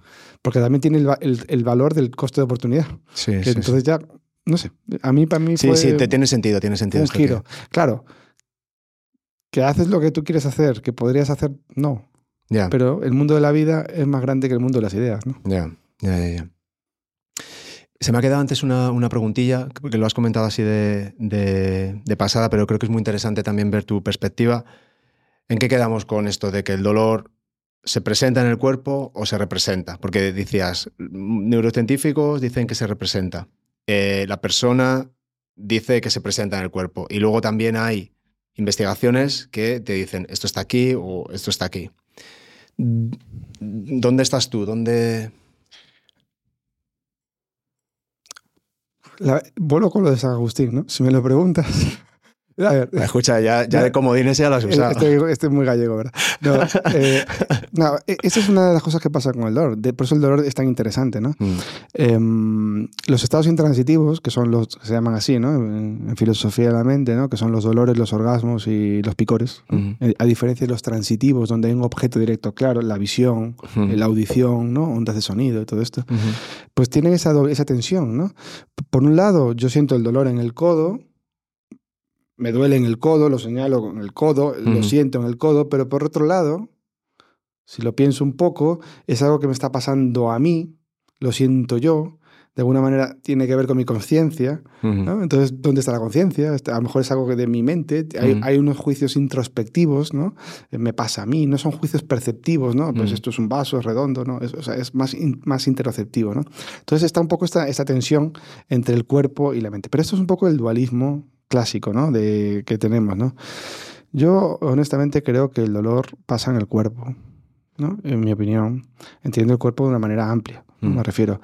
Yo creo que el dolor tiene que ver con perturbaciones corporales, de las que yo, yo cuerpo, soy consciente. Mm, Entendemos la conciencia no como esa pantalla, sino esa habitación, ¿no? Mm. Para que, donde yo estoy, ¿no? El cuerpo es consciente y emite información. Claro, yo soy consciente, ¿no? De, de- pero yo creo que el, dolor tiene que ver con perturbaciones corporales. Y, es más, ah, aquí sale una de estas tensiones, ¿no? Eh, evidentemente, para, ser consciente tengo que tener un cerebro, tengo que tener... con- ok, estamos de acuerdo, ¿no? Eh, eh, un sistema nervioso, que es cuerpo, pero el dolor tiene que ver con perturbaciones corporales. Aquí hay una, derivada que sale, que, que el dolor, eh, que es el mainstream en dolor crónico. El mainstream en dolor crónico, hoy por hoy, o sea, el mainstream en dolor crónico, no farmacológico, no oncológico, dolor no oncológico crónico, no farmaco, tratamiento, ¿no? No farmacológico, el dolor crónico no oncológico, es que el dolor es un error evaluativo. Es el producto de un error evaluativo. El dolor, de alguna manera, es un contenido de la conciencia, está ahí proyectado ¿no? en la mente, en la Ujú. conciencia, sea ese teatro cartesiano, ¿vale? Y eso genera como una bidireccionalidad y me hace que a mí me duela, ¿no? A mí me han dicho, es decir, que el- la nocicepción no es condición ni necesaria ni suficiente para el caso Mm. del dolor. Ese es el mainstream. Entonces, Eduardo, vamos a volver un poco a... Antes hemos comentado que la gente de la calle tiene más o menos claro, ¿no? La, la cultura general, el refranero, que el dolor está en el cuerpo. Y, los neurocientíficos parece que ahora el mainstream, que es curioso, ¿eh? fíjate cómo se ha dado la vuelta a la tortilla, que el, dolor está en la, en la mente, ¿no? ¿Y, tú qué crees? El, el dolor eh, tiene esta mm, doble tensión, ¿no? Como decíamos, ¿no? Em,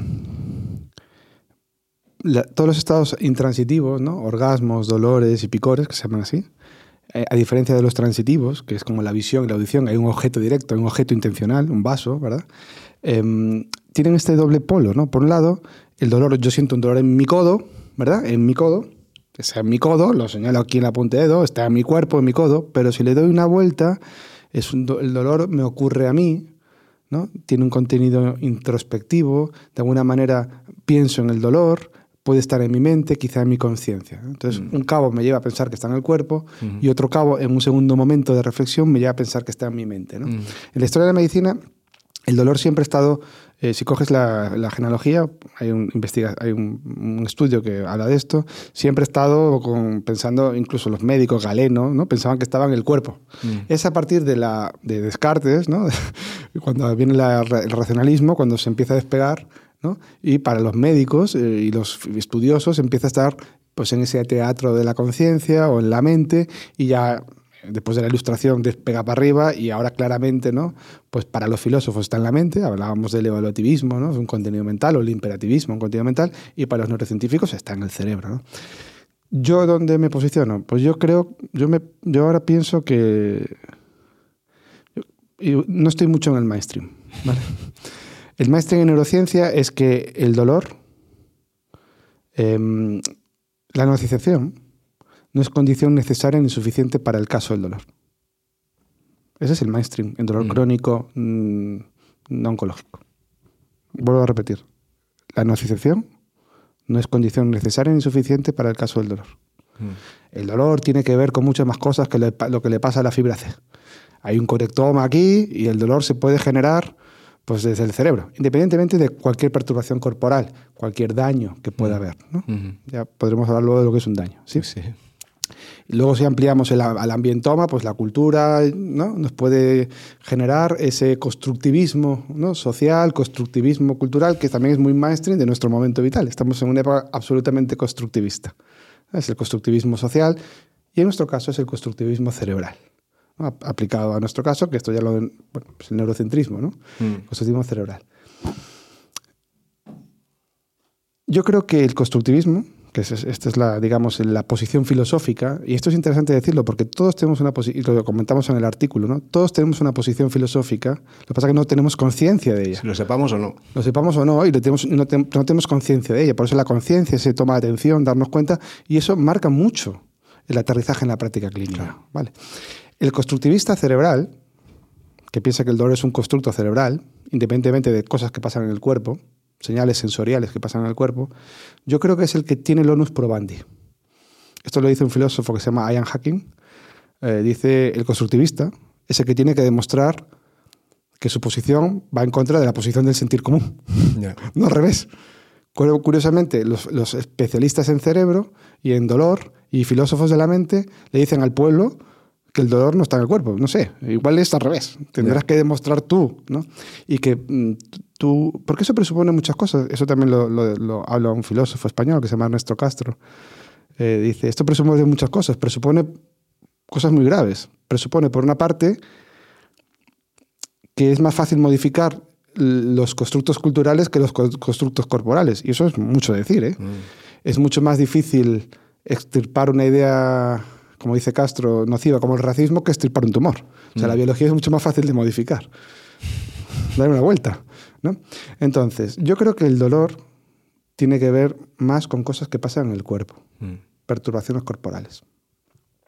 Y lo cual no quiere decir que no haya un segundo momento de sufrimiento, ¿vale? Más evaluativista, ¿no? Y en función de la cultura, la información iatrogénica experta, lo que estamos hablando, la psicopatía de tu médico que te atiende o tu fisio que te quiere estafar, tú tengas más cantidad de sufrimiento y la experiencia global de dolor sufrimiento aumente. Mm. Vale, sí. Pero el dolor yo creo que tiene que ver con perturbaciones corporales. Y aquí hay que hacer una reflexión con la palabra daño. Si agarramos la, la Esto es de- eh, para aterrizarlo en la práctica clínica. El dolor, el, el mainstream es el dolor en ausencia de daño es un constructo cerebral. Ese es el mainstream. El dolor en ausencia de daño es un error evaluativo. Y la gente dice, oiga, dolor en ausencia de daño es una palabra que podemos matizar. Y los defensores de esta idea dicen, pues no, Dolor igual a daño, pues no es tan difícil. Daño es lo que es. Daño, pues mira, hacemos unas resonancias y si se ven unas ecografías, un TAC, y si, no se ven desgarros, torsiones, quemaduras, eh, pues, pues, no hay daño. O sea, el daño está bastante claro. Entonces, yo le quiero dar una vuelta a esta idea. Mm. Porque para mí no está tan claro. Ya. Para mí no está tan claro. Y sobre todo que si, si estamos midiendo o, o si nuestra definición o nuestro constructo de daño es el adecuado. Ahí está el tema. Yo quiero hacer una reflexión y detenerme en qué es daño. Esto también lo comentaba con otro de nuestros eh, eh, autores ¿no? del, del, artículo, ¿no? Rafael Ugarte, este eh, fisioterapeuta mexicano radicado en España. ¿no? Esto lo estuvimos comentando ¿no? a la hora de elaborar el artículo. Y, y él me decía, ¿no? Rafael decía, hay que fijarse también en lo, estudia la definición de la IASP, ¿no? Entonces, cuando usted agarra la definición de la IASP, ¿verdad? El dolor Está definido como una experiencia sensorial y emocional desagradable, asociado a un daño real y potencial. Paramos. El potencial no me gusta nada. Yo creo que ahí Aristóteles la cagó. Es potencia y que es acto, ¿verdad? Todo es acto. ¿Qué es potencia? Yo potencialmente voy a ser millonario, pero no lo soy. no me explico. ¿Qué es potencia? Pero bueno, vamos a dejarlo así, de potencia. Asociado a un daño potencial o, eh, o real o a una experiencia parecida a un daño sí. explicada en términos ¿no? de un daño.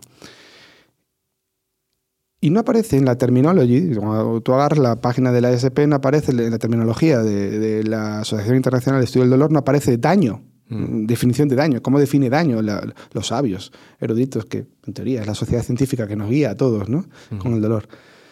Pero eh, si agarras la definición de nocicepción, nocicepción se define actualmente, en los términos definidos actualmente, como la codificación de estímulos nocivos, ¿no? Por los nociceptores, que son estos receptores polimodales de alto umbral, térmicos, mecánicos y químicos. Entonces, daño es un tema, yo creo que es un tema de lenguaje. ¿eh? Confundimos el significante con el significado. Significante daño lo asociamos a lesiones macro, mm.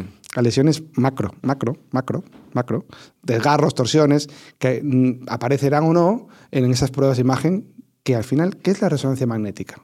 El gol estándar de cambios morfológicos en la columna, mm. macro. Es una foto mala la resonancia. es una foto mala. Cualquier foto de tu móvil es mejor que la de una resonancia. Lo que pasa es que es muy buena porque no tiene radiación ionizante. O sea, es muy coste efectivo. no, tiene heterogénea, pero es una foto mala. Mm. Aunque está mejorando mucho y, están avanzando mucho, no deja de ser una foto mala. Y a lo mejor todos los cambios no se ven en esa foto, no sé si me explico. Pero más allá de los cambios morfológicos, puede haber también cambios de tipo químico. ¿no? Hay un estudio, por poner un ejemplo, digo porque esto ya se sabe. Lo que pasa es que no se aplica de manera regular. ¿no? Hay un estudio, ya tiene unos años, ¿eh? igual ya tiene 7, 8 años. ¿no? Pacientes con dolor pacientes con, son mayores de 50 años, pacientes con dolor crónico, lumbar, ¿vale? Un grupo que tenía dolor, pero no discapacidad, es decir, dolor sin sufrimiento, ¿vale? Y otro grupo con, mucho, con dolor y con mucha discapacidad asociada. ¿sí? Grupo A, grupo B. Las imágenes de los dos grupos son exactamente igual. ¿Qué se ve? Pues lo que se espera. Pues canas, arrugas, eh, pues discopatías, artrosis, cambios espondilóticos, eh, cosas de este tipo. Eh, disminución del espacio, en fin, cosas de este tipo. Lo esperable. Claro, las imágenes son las mismas. Unos tienen dolor sin discapacidad, con lo cual no tienen dolor o no tienen sufrimiento, y el otro grupo tiene dolor con discapacidad. Si el daño se mide por la imagen macro, se colige desde el mainstream, el dolor en ausencia de daño es un error evaluativo. Mm. Cuidado. Esto ha sido todo creado por la cultura. Puede ser una posibilidad, yo no digo que no, mm. pero es usted el que tiene que poner la carga de prueba. Vale. En este estudio lo que se le hizo fue eh, hacer un análisis del líquido cefalorraquídeo de los pacientes. ¿vale?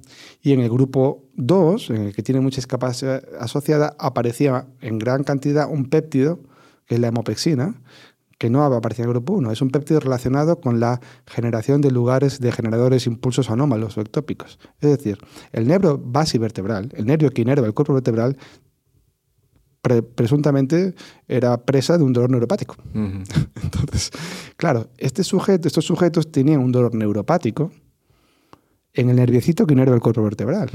Que no se ve una resonancia, porque la hemopexina y los LGA no se ven, son cambios selectivos en la permeabilidad de axolema que no se ven en una foto. Entonces, cuidado, porque a lo mejor estamos diciendo que estos sujetos tienen no tienen unas perturbaciones corporales que tienen. Estudios como estos hay un montón. Hay un montón y se han visto también en pacientes con eh, whiplash, ¿no? Eh, cuando se hacen autopsias o los trabajos del grupo de Gwendolyn Yal, que cuando los autopsiaron vieron perturbaciones corporales que no se veían en la resonancia. Claro. Entonces, cuidado. Eh, a veces estamos con mucha alegría descartando la ausencia de daño, cuando ¿qué es daño? Pues daño igual no es solo lo macro. Si agarramos bien la definición de la IASP, daño igual es, lógicamente, aquello que excita a los nociceptores. Mm. Pues era un tipo de perturbación corporal, térmica, mecánica y o química Mm. que, por encima de un umbral, excita la, excita la nocicepción. Entonces, eh, también ahora hay mucha evidencia sobre ciertas comunicaciones neuroinmunes, ¿no? La diafonía neuroinmune, ¿no? O sea, a nivel precisamente del terminal sináptico, pues hay químicos del sistema inmune que irritan, ¿no? Esos receptores polimodales y provocan nocicepción. Y no hay ningún daño en el tejido, simplemente son comunicaciones neuroinmunes, ¿no? Entonces, bueno, esto está en fase muy preliminar, no hay que venirse arriba, hay que ser muy cautos. Pero yo creo que el que tiene que poner la carga de prueba no es es es el que piensa que el, el dolor es- se puede haber dolor en, en ausencia de nocicepción. Ah, porque a lo mejor puede haber ciertas perturbaciones corporales que la tecnología que tenemos actualmente a nivel de uso común no capta, pero que puede haber. Y también decirle a un paciente que, tiene, que no tiene nada, que tiene algo es muy grave. Pero decirle a un paciente que tiene algo, decirle que no tiene nada, también es muy grave. No sé si me explico. Sí, O sea, sí, sí. hay que- entonces, el error evaluativo es una posibilidad, que eso es también lo que defendemos en el artículo. Es una posibilidad. Y habrá un subgrupo de pacientes que sí. Yo creo que son pacientes que tienen ciertos trastornos disociativos. Mm. ¿no? Son pacientes en la esfera de psiquiatría, psicológico y psiquiatría, ¿no? Ya. Pacientes con el- lo que se llamaba antes el trastorno de identidad múltiple, ¿no? que tienen trastornos realmente somatomorfos. Eso está estudiado. ¿eh? Sí. El trastorno de, identi- de la identidad disociativa, cosas de este tipo. Y serán muchos, muchos de estos pacientes son así, ¿vale? Pero no todos. Ya. Entonces, eh, por eso nosotros defendemos un enfoque pluralista y creemos además que, y es lo que defendemos en el artículo, ¿no? que la educación en neurociencia del dolor, eh, como dice una revisión sistemática que también publicamos ahí, más que hacerla para todo el mundo, pues hay que preguntarse para quién. Ya. Habrá un subgrupo que sea súper respondedor a esa iniciativa y no otras no. Y pues respondiendo a tu pregunta, pues yo me sitúo más del lado de que yo, yo creo que tiene que descartar la perturbación corporal el que piensa que la no- ellos. Lo, lo más normal es que la nocicepción, de alguna manera, se correlacione con el dolor, aunque sea como condición necesaria. Yo creo que sí. Sí, que puede haber un- ciertas cosas que no somos capaces de ver por la tecnología, porque estamos mirando para otro lado y que, y que son factores que, que disparan la nocicepción. Porque el mecanismo de por qué ese grupo eh, producía la, la hemopexina, ¿se, se conoce? o- No, eh, es, eh, la hepopexina es un péptido que se correlaciona con la generación de dolor neuropático, el- el- de los LGA. ¿no? Esos cambios selectivos en los canales iónicos, los NMDA, ¿no? pues un subproducto de esa generación de esos canales iónicos pues es la hemopexina. Entonces, lo que se, cuando tú ves gran cantidad de hemopexina en el tejido, lo que infieres es que hay dolor neuropático. Dolor- tú, no, tú no puedes mirar con un microscopio los LGA, no sé si me explico, pero la presencia de hemopexina te hace sospechar de que algo está pasando en la salud del nervio, ¿no? O sea, en, en- en el propio tejido nervioso. No, tanto en, no tanto en la salud del nervio como conducción, ¿eh? ojo, ¿eh? Sino la, la parte más de sensibilización, ¿no? O sea. Entonces, bueno, también es una inferencia, pero qué curioso que justo este grupo lo tenga y el otro no. Ya. si me explico, o sea, también te da que pensar. ¿no? Ya.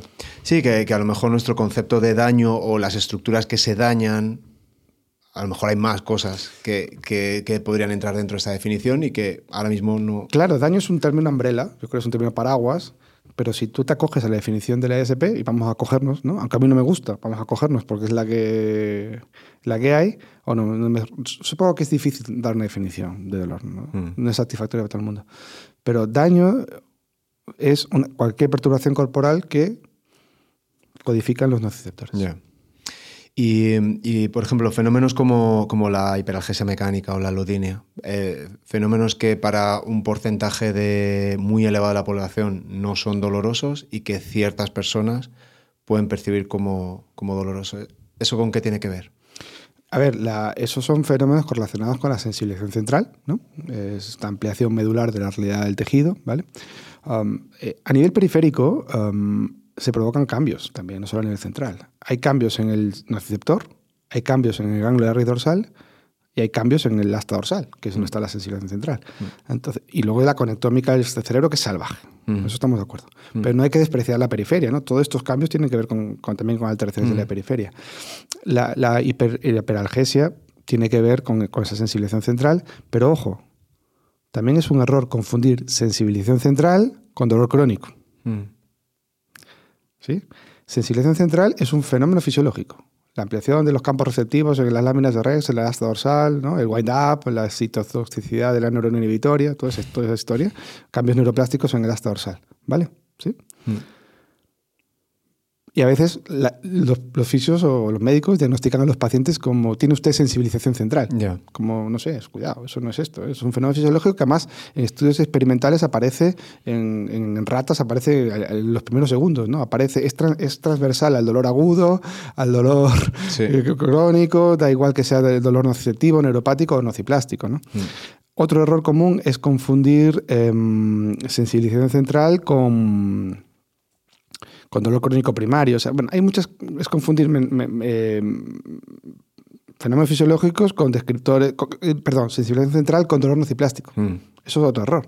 Sensibilización central es, es un error de atribución de, de categorías. ¿no? Sensibilización central es un fenómeno fisiológico, que es independiente de que sea agudo o crónico, y no solo es de dolor nociplástico. Mm. Ese tercer descriptor que se creó en 2017, ¿no? Mm. que es la... Todo lo que no es ni nociceptivo ni neuroplástico, pues es nociplástico. Ya, ahí se mete todo. Ahí se mete todo. Eh, es un término que tiene tantos fans como tantos odiadores, ¿no? Que es una nocicepción alterada en ausencia de pruebas de daño tisular o daño en el nervio. ¿sí? Ujú. Ok. O sea, que todo lo que no es nociceptivo, Ya. Tal y como se entiende la nocicepción ahora, ni todo lo que es neuropático, tal y como se entiende el neuropático, pues es nociplástico. Y también parece que se asocia el dolor nociplástico con sensibilización central. Eso tampoco. Estamos confundiendo un descriptor clínico del dolor con un fenómeno fisiológico. Entonces, bueno, eh, la sensibilización central la vas a encontrar en cualquier tipo de dolor. Esa hiperalgesia que tú me dices la vas a encontrar en dolor nociceptivo, en dolor neuropáticos o en dolores nociplásticos. De hecho, en el algoritmo de dolor nociplástico también aparece ¿no? la hiperalgesia. ¿no? Es un tipo Sí. de, de- de- de- de epifenómeno que ocurre. ¿no? Y si se, se habla a veces de, de que el cerebro como que alucina, es decir, que el, que el cerebro es capaz de montarse su, su propia realidad en esa supuesta ausencia de daño y, y producir dolor por sí mismo. ¿Esto tú crees que es así? No. No está mal para una respuesta de un gallego, ¿verdad? no. Esta idea de la alucinación, salvo, no, no, vamos a matizar un poco. Salvo algunos casos, como decíamos, de, mm, de ciertos. Puede haber un subgrupo de pacientes que realmente. Cuidado, no confundamos alucinar dolor con alucinar daños. Volvemos, las palabras son importantes. Yo puedo tener una alucinación de daño, en el sentido de que yo creo. Una alucinación es que no, no existe objeto intencional. Yo tengo aquí un vaso, tú y yo tenemos aquí, estamos viendo un vaso, pero realmente este vaso no existe. La alucinación se define por la ausencia de, de objeto. No existe, pero tú y yo tenemos una experiencia de que, estamos, de que tenemos un vaso aquí delante. Una cosa es alucinar dolores y otra cosa es alucinar daños. Eso, cuidado. Yo puedo alucinar un daño en el sentido de que a mí me han dicho que tengo una, mm, no sé, una espalda frágil o que tengo una bomba de relojería en la espalda. Yo me lo creo porque soy neurótico. ¿vale? Me lo dice un médico Mengele, un médico iatrogénico de estos, me dice, usted tiene una bomba de relojería en la espalda. Usted no lo sabe, pero su disco va a explotar si se dobla hacia adelante, ¿no? Entonces yo, claro, y eh, efectivamente, lo- como somos por dentro, no, no tenemos ojos para vernos, nos tenemos que creer lo que nos dicen, ¿verdad? Entonces, bueno, pues efectivamente, yo alucino que tengo una bomba de relojería en el sentido que tengo algo que no tengo y puedo desarrollar una conducta de enfermedad. ¿sí? En algunos sujetos, seguramente, como decía, este, es- este- esta gente que es un poco neurótica, que tiene realmente, son, hiper- eh, ¿cómo se dice? Mm, hipocondríacos, todo este tipo de historias, yo no niego la posibilidad del caso de que por alguna manera yo tenga una respuesta de estrés tan salvaje que el cortisol y otras sustancias, una alteración del sistema inmune debido a mi respuesta de estrés, que provoque una irritación de esos terminales, de esos nociceptores. Mm. No sé si me explico. Y yo tenga luego nocicepción alterada, ¿no? un dolor nociplástico, debido a una respuesta de estrés maladaptativa. ¿sí? Pero vamos a, nat- a naturalizarlo.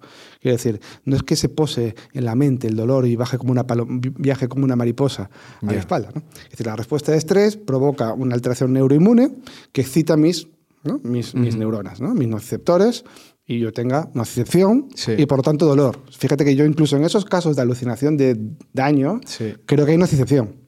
no sé si me explico. La respuesta de estrés me provoca nocicepción. Sí. ¿Sí? Vale.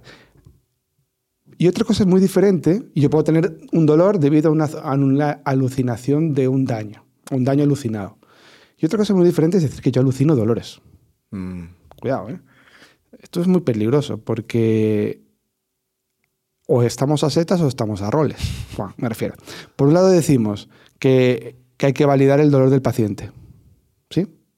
El dolor del paciente hay que validarlo, hay que hacerle caso, el dolor es real. Y ahora decimos que el dolor es una alucinación, está alucinando usted un dolor. Mm. Entonces, no es compatible a la vez. La experiencia del dolor, la experiencia del dolor se dice que es privada e incorregible, ¿no? Es decir, si- si el- y lo dice la IASP. Mm. Cuando el paciente dice que tiene dolor, el paciente tiene dolor. Y ahora le decimos, no, estás alucinando el dolor. Entonces, si el paciente tiene un dolor alucinado, o bien el paciente, mm, pues, ti- tiene. Qué raro, ¿no? El paciente tiene un dolor que no existe. Entonces, el paciente se miente a sí mismo. O sea, ¿qué- ¿de qué Mm. estamos hablando? Entonces, ¿son los pacientes incorregibles? ¿Son los pacientes. Los pacientes se engañan? Hay una filósofa, Valerie Gray Hardcastle, que en el año 99 pues decía esto, ¿no? Ella era una eliminativista del lenguaje folk. Decía, los pacientes no son fiables. Pacientes mienten. Era la fin- era, estábamos en la década del cerebro, ¿sabes? George Bush, año 90, década del cerebro. Ujú.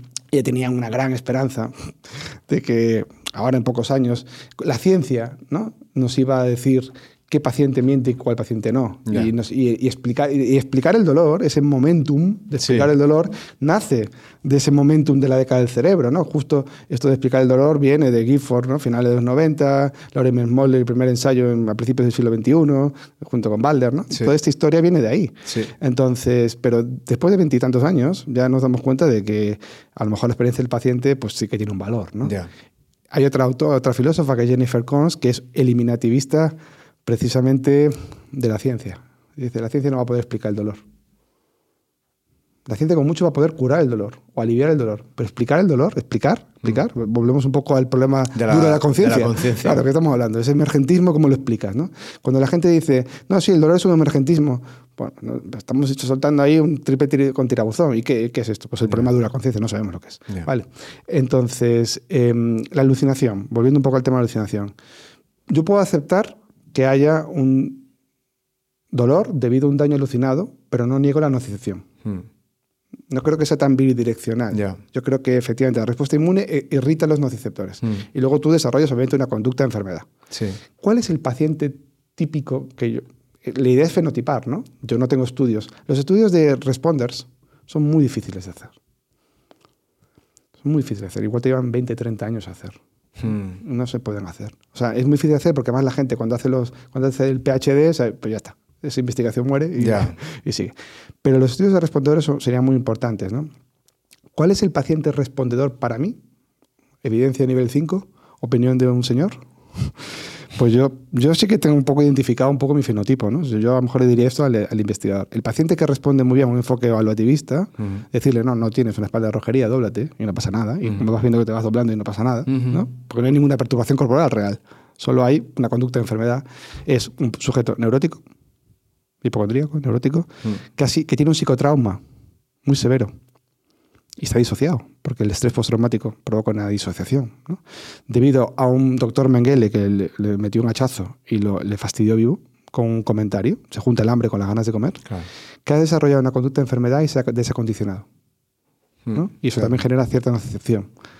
Y puede vivir años así. Mm. Y ese es simplemente decirle, no te pasa nada en tu cuerpo. Sí. Ese yo creo que es el paciente que responde. El resto tengo mis dudas. ¿eh? Sí, es, es muy curioso la manera que lo estás explicando. eh, o sea, tiene mucho sentido decir, bueno, tú puedes alucinar, digamos, el sufrimiento, es decir, alucinar las consecuencias de ese dolor. Y, y muchas veces también tiene que ver con el miedo. Eh, por ejemplo, el, el, caso este famoso que siempre se pone en todos los congresos del tío que viene con el clavo atravesado en el pie, que viene, que entra. Bueno, el tío viene histérico.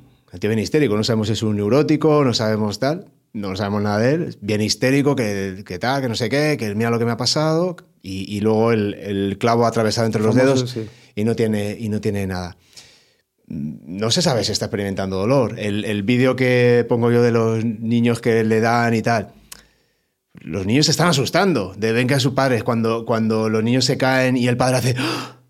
Los niños se están asustando pero dicen, hostia, ¿qué, qué, qué ha pasado? Es decir, y, y, tiene hasta sentido, ¿no? Es decir, si mis padres se asustan, yo también debo asustarme. Sí, Somos sí, sí, sociales, sociales y, a ver qué está. Claro, claro.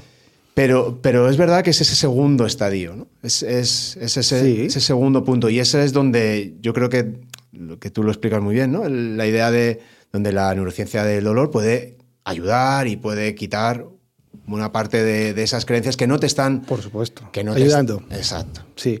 A ver, como desgracia, que el evaluativismo tiene un sentido muy importante, eh, más allá del neurótico, porque el mainstream también, en el mundo médico, es fragilizar a los pacientes. Eso es. Entonces, todos los fisios nos pasamos todo el día quitando hierro, Hmm. ¿sí o no?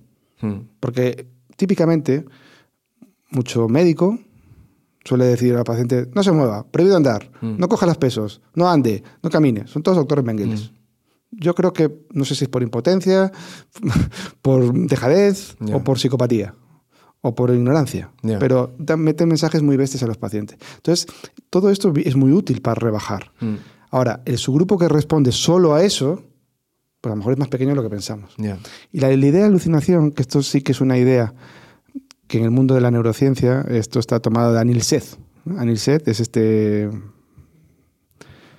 neurocientífico famoso, ¿vale? Eh, trayectoria in- in- intachable, ¿no? No- no- Pero él toma esta idea de que la percepción es una alucinación cerebral controlada por los sentidos. ¿sí? En la segunda parte del artículo que vamos a entregar, hablamos un poco de eso también. Y se junta la idea de que el dolor es una alucinación cerebral controlada por los sentidos, porque hay un clínico que le está diciendo eso a los pacientes. A esa idea nos revelamos profundamente. Ya estamos tan en el mundo de las ideas que nos despegamos. Pero es que si agarras usted la, idea de análisis y te doy, un poquito el avance, es una idea que está, es incorrecta, porque se basa, es incorrecta. Eso es lo que demostramos en la segunda parte y lo que queremos que aflore en ese segundo artículo va a ser em, por qué los neurocientíficos siguen anclados en la filosofía del siglo XVII. Mm. Es como, señores, actualícese un poco. La idea de la alucinación cerebral controlada por los sentidos descansa en varios principios. Primero, el, el, la- el realismo directo estricto, indirecto estricto, es decir, yo no tengo acceso, eh, decía Neil Seth, ¿no? Mi cerebro está encerrado en una cámara corazada, yo no tengo acceso al mundo exterior, ¿no? Es, un realismo indirecto estricto que es el propio de Descartes, de Locke, de, él habla a Neil Seth, de toda esta gente, ¿no? De Berkeley, de Hume, ¿no? De los, de los racionalistas y los empiristas del siglo XVII, ¿vale? Ujú. De Kant, del idealismo trascendental, ¿no? Ellos hablan de todos estos. Pero a la vez, Anil Seth asume un fisicalismo. Existe el mundo exterior. Entonces, bueno, si tú no tienes acceso al mundo exterior, ¿cómo puedes pensar que existe el mundo exterior? Pero estamos en la época posmoderna, hacemos un tipo de Hay tirabuzón. un poco de posmodernismo ahí, y- sí. Absolutamente, ¿vale? Y no lo creemos, ¿no? Claro, un científico no puede negar el fisicalismo. Tercero, él cree en la inferencia activa, ¿no? La inferencia activa como que, pues eso, de- de- del procesamiento predictivo, ¿no? Eh, que, que quizá la alucinación donde tiene sentido precisamente es en la terapia psicodélica, ¿no? Ahí sí, ahí sí que tiene más sentido, ¿no? Ujú. Pero porque realmente, pues, eh, tú con alucinógeno cambias la realidad, ¿vale? En la inferencia activa, pues, eh, dice Anil Seth, ¿no? Em, el rojo no existe. El rojo, el rojo no existe. ¿no? Ahí fuera no hay rojo. Ahí fuera hay ondas electromagnéticas y no hay rojo. ¿no? Eso ya lo decía Locke. ¿eh? Mm. Estamos hablando de John Locke, siglo XVII. ¿eh? Mm. Las cualidades secundarias ¿no? de Locke. Y eso, eso es una hipótesis filosófica, no es nada probado. Dice Anil Seth, ¿no? el rojo es la unión del cerebro, como decía Cézanne, Cézanne, el pintor, ¿no? el rojo es la unión del mundo con mi cerebro. ¿no? Pero eso es una idea filosófica, una hipótesis, pero no es una hecho- un hecho científico probado. Es una idea muy fuerte que seguimos arrastrando desde el siglo XVII, pero como demuestran Bennett y Hacker, que son dos filósofos, dice, pues no está nada claro que no exista un mundo coloreado aunque no existieran seres humanos. ¿Sí Ya. me explico? Eso Sí. es una idea, pero bueno, el tío también le da compra. La inferencia activa, el fisicalismo, el realismo directo estricto. Luego otra idea que tiene eh, esa idea de la alucinación controlada por los sentidos es la idea de un yo no sustancial, muy budista, muy de Hume, ¿no? el haz de percepciones, de, o sea, que no hay sustancia. Esto viene un poco de la... Eh, eh, de, la idea del ser en Aristóteles. ¿no? En Aristóteles, tú sabes que el ser, que es el fijo naturaleza de las cosas, pues tenía dos, dos vertientes, ¿no? la usía primera, que es la sustancia, el hipokeimenon, y la usía segunda, que es las esencias, ¿no? que esto es, eh, lo estábamos comentando antes aquí, ¿no? este es el, debate que hay en el feminismo. El feminismo está roto por la cuestión ontológica que es ser mujer. Las eh, feministas radicales piensan que la mujer es algo sustancial, ¿no? atravesada por una realidad material, que es pues, la genética. Y las transgeneristas eh, creen que es algo performativo, idético, esencial, de esencias que se construyen constructivistas sociales. ¿no? Bueno, pues eh, Anil Seth, como buen postmoderno, lógicamente es eidético, es de la usía segunda, ¿no? yo no sustancial. Y luego tiene el tema de la faracia mereológica, ¿no? los atributos humanos del cerebro, ¿no? que esto es otra historia. ¿no? Le estamos dando un cerebro, un cerebro que piensa, que, define, que, define, que evalúa, que hace predicciones, o sea, como si fuese una personita. ¿no?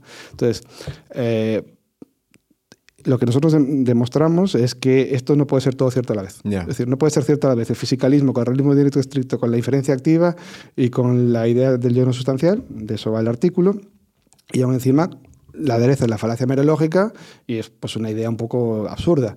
Y aún encima la neurociencia de la, de, parte un poco de lo que decíamos antes, el punto de partida. La neurociencia, eh, igual que la ciencia y la filosofía, parten de, equiparar la antología y la epistemología, el ser al conocer. Entonces, solo lo que solo es lo que, yo conozco. Ya lo dijo Descartes, ¿no? Pienso, luego existo. No es existo, luego pienso. O sea, niegan la existencia de la realidad. Mm. Ahí fuera solo hay una masa morfa, una ile eh, de galletas, ¿no? Ahí solo hay espacio, tiempo. ¿Por qué? Porque lo dices tú, ¿vale? O sea, no, no, existe nada. Todo es un mm. constructo, todo es un constructo, todo es un constructo. Es una idea super mainstream de constructivismo. Eh, y de ahí llegamos a, y eso es la falacia trascendental ¿no? del constructivismo, se llama así, ¿no? equiparar el ser al conocer. ¿no? Nosotros pensamos que existe una realidad que preexiste. Hay una realidad construida, que es, pues yo qué sé, España, ¿no? una realidad construida, Quijote, pero existe la tierra, los árboles, no sé si me explico, o sea, la materia existe. vale, yo, yo, pienso que sí. Yo pienso, es, es, un axioma, ¿eh? que es el primer axioma de la de la teoría de la información integrada de la conciencia, mm. la existencia extrínseca. Entonces, que nosotros asumimos que la existencia existe, pero el mainstream de la ciencia, de la neurociencia y el mainstream de la filosofía del siglo XVII piensan mm. que la realidad no existe, es un constructo. Tela. Tela. Y con estos miembros le decimos a los pacientes que su dolor es una alucinación controlada por el cerebro. Ya. No sé. Bueno, queremos debatir un poco esa idea porque nos parece también profundamente, también es un poco una crítica al constructivismo que tenemos actualmente. ¿no? Que si bien nace, eh, hay una idea interesante como una crítica al modelo biomédico, ¿no? en nuestro caso, ¿no? de, bueno, pues de no tener en cuenta un poco los determinantes sociales, las creencias de los pacientes, lo psicosocial, pues nos hemos pasado, como siempre, ¿no? al otro bando, donde todo es performativo, donde todo es pues, la cultura, y, nos olvidamos de la biología, ¿no? No explico, o sea, de, la sustancia, ¿no? del hipoquímero, ¿no? De la sustancia. Entonces, las dos cosas son a la vez, ¿no? Las dos cosas son ciertas a la vez. Y, vaya chapa que te acabo de soltar. No, no, no, no, joder, está guay. Lo, que estaba pensando es. Eh, joder, en fisio hemos pasado de un lado a otro, pero, pero el ejercicio no sirve, terapia manual, luego, la invasiva, luego el, explain pain. Vamos cambiando y, es verdad que al final pues se va como tamizando un poco y, van quedando cosas que... Pero sin caer en el a mí me funciona, al final lo que vamos es que te vas a encontrar un, un ser humano delante de tuyo y que tienes que navegar caos, incertidumbres, o sea, no hay una regla fija para tratar a esa persona. A lo mejor la terapia manual nos ayuda, a lo mejor sí. Y, al final es una serie de, habilidades que supongo que no sé si ya podemos decir están basadas en una evidencia científica, si realmente esa evidencia científica está bien construida, nos ayuda o no. Pero, pero es, lo que veo es que es tan fácil decir, es que a mí me funciona, es que a mí mis pacientes se quita el dolor, ¿sabes? Esa, esa idea de, las pseudociencias o de los, claro. de los matasanos. a ver, aquí hay dos cosas. Nosotros defendemos en ese artículo un enfoque, decíamos que hay que defender la posición metafísica, ¿no? Mm, sí. Y filosófica. Nuestra es el pluralismo. Pluralismo ontológico y pluralismo epistemológico. Es decir, existen varios tipos de dolor. ¿no? El qualia, el qualia, dolor, ese.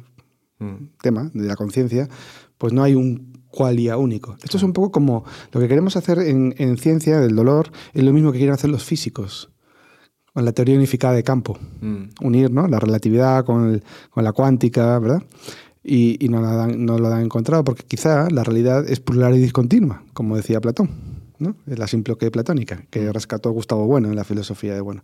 La realidad es plural y discontinua, existen varios tipos de dolores, igual que existen varios tipos de cánceres. No hay el cáncer, Mm. ¿no? Eh, Hay muchos cánceres y, Mm. y aunque luego hay subgrupos de cánceres, luego cada cáncer en cada paciente pues es diferente, ¿no? Mm. Pues los dolores también son diferentes. Eso para empezar. No hay el dolor crónico. Existen los dolores crónicos. El dolor de cada paciente. Mm. Y a partir de ahí lo que tú dices. La aproximación tiene que ser muy de precisión. Y a unos le funcionará una cosa y a otros otras.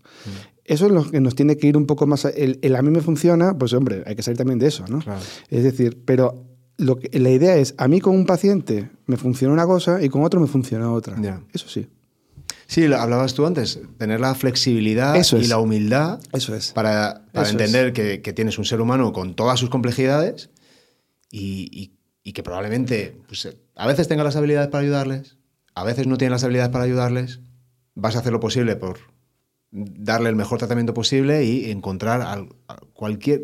Yo creo que cualquier paso en la dirección correcta ya es positivo. Eso es, eso es. Y no hay que hacer esas- esos discursos, yo creo, muy infantiles de terapia manual versus ejercicio, hands-off, educación versus... No, no, no, no. A los pacientes les tienes que ayudar con, con mucha flexibilidad, como tú bien dices. Pues modificando perturbaciones corporales, cambiando conductas motrices, cambiando creencias, o ca- cambiar creencias me parece mucho decir, pero bueno, eh, enseñando nuevas Sí. ideas, ¿no? educar ¿no? a los pacientes, por supuesto que sí, pero tienes que ser muy flexible, Mm. porque en el fondo, Juan, no tratamos el dolor. Ya. El dolor es el cual, el cual dolor, el qualia dolor, no lo tratamos, es un emergentismo. Mm. Lo que estamos tratando son, ojo, ese es el problema duro de la conciencia. El día que, si algún día resolviéramos el problema de la conciencia, resolveríamos el dolor y muchas otras cosas. Dejaríamos, seríamos poshumanos. Sí. No trabajamos, el- no tratamos el dolor, tratamos las dimensiones que lo atraviesan. Mm. ¿Vale? Con la esperanza, perturbaciones corporales, creencias, cultura, Mm. con la esperanza de tocar una, conducta, tocar una palanca que haga que ese, emergentismo disminuya o desaparezca. Mm. Y esa es la humildad también, ¿no? De saber qué estamos tratando y también, también el sentido de entender lo de la conciencia, ¿no? Y por qué bueno. traer ese tema de la conciencia al, al campo, siempre con la idea de intentar aterrizarlo en la práctica clínica real, ¿no? O sea, aunque es un, ar- un artículo muy elevado, lo que queremos es atra- tra- a- que tiene implicación práctica, porque si no conoces tu posición filosófica, nunca vas a poder saber qué estás haciendo ni cómo vas a poder ayudar a tu paciente. Buenísimo, Eduardo. ¿Dónde pueden entrar en contacto contigo? ¿Cómo pueden saber más de tu trabajo? Pues yo soy un fisioterapeuta del fango. Yo vivo en el fango, 10-12 horas tratando pacientes en una consulta de La Coruña.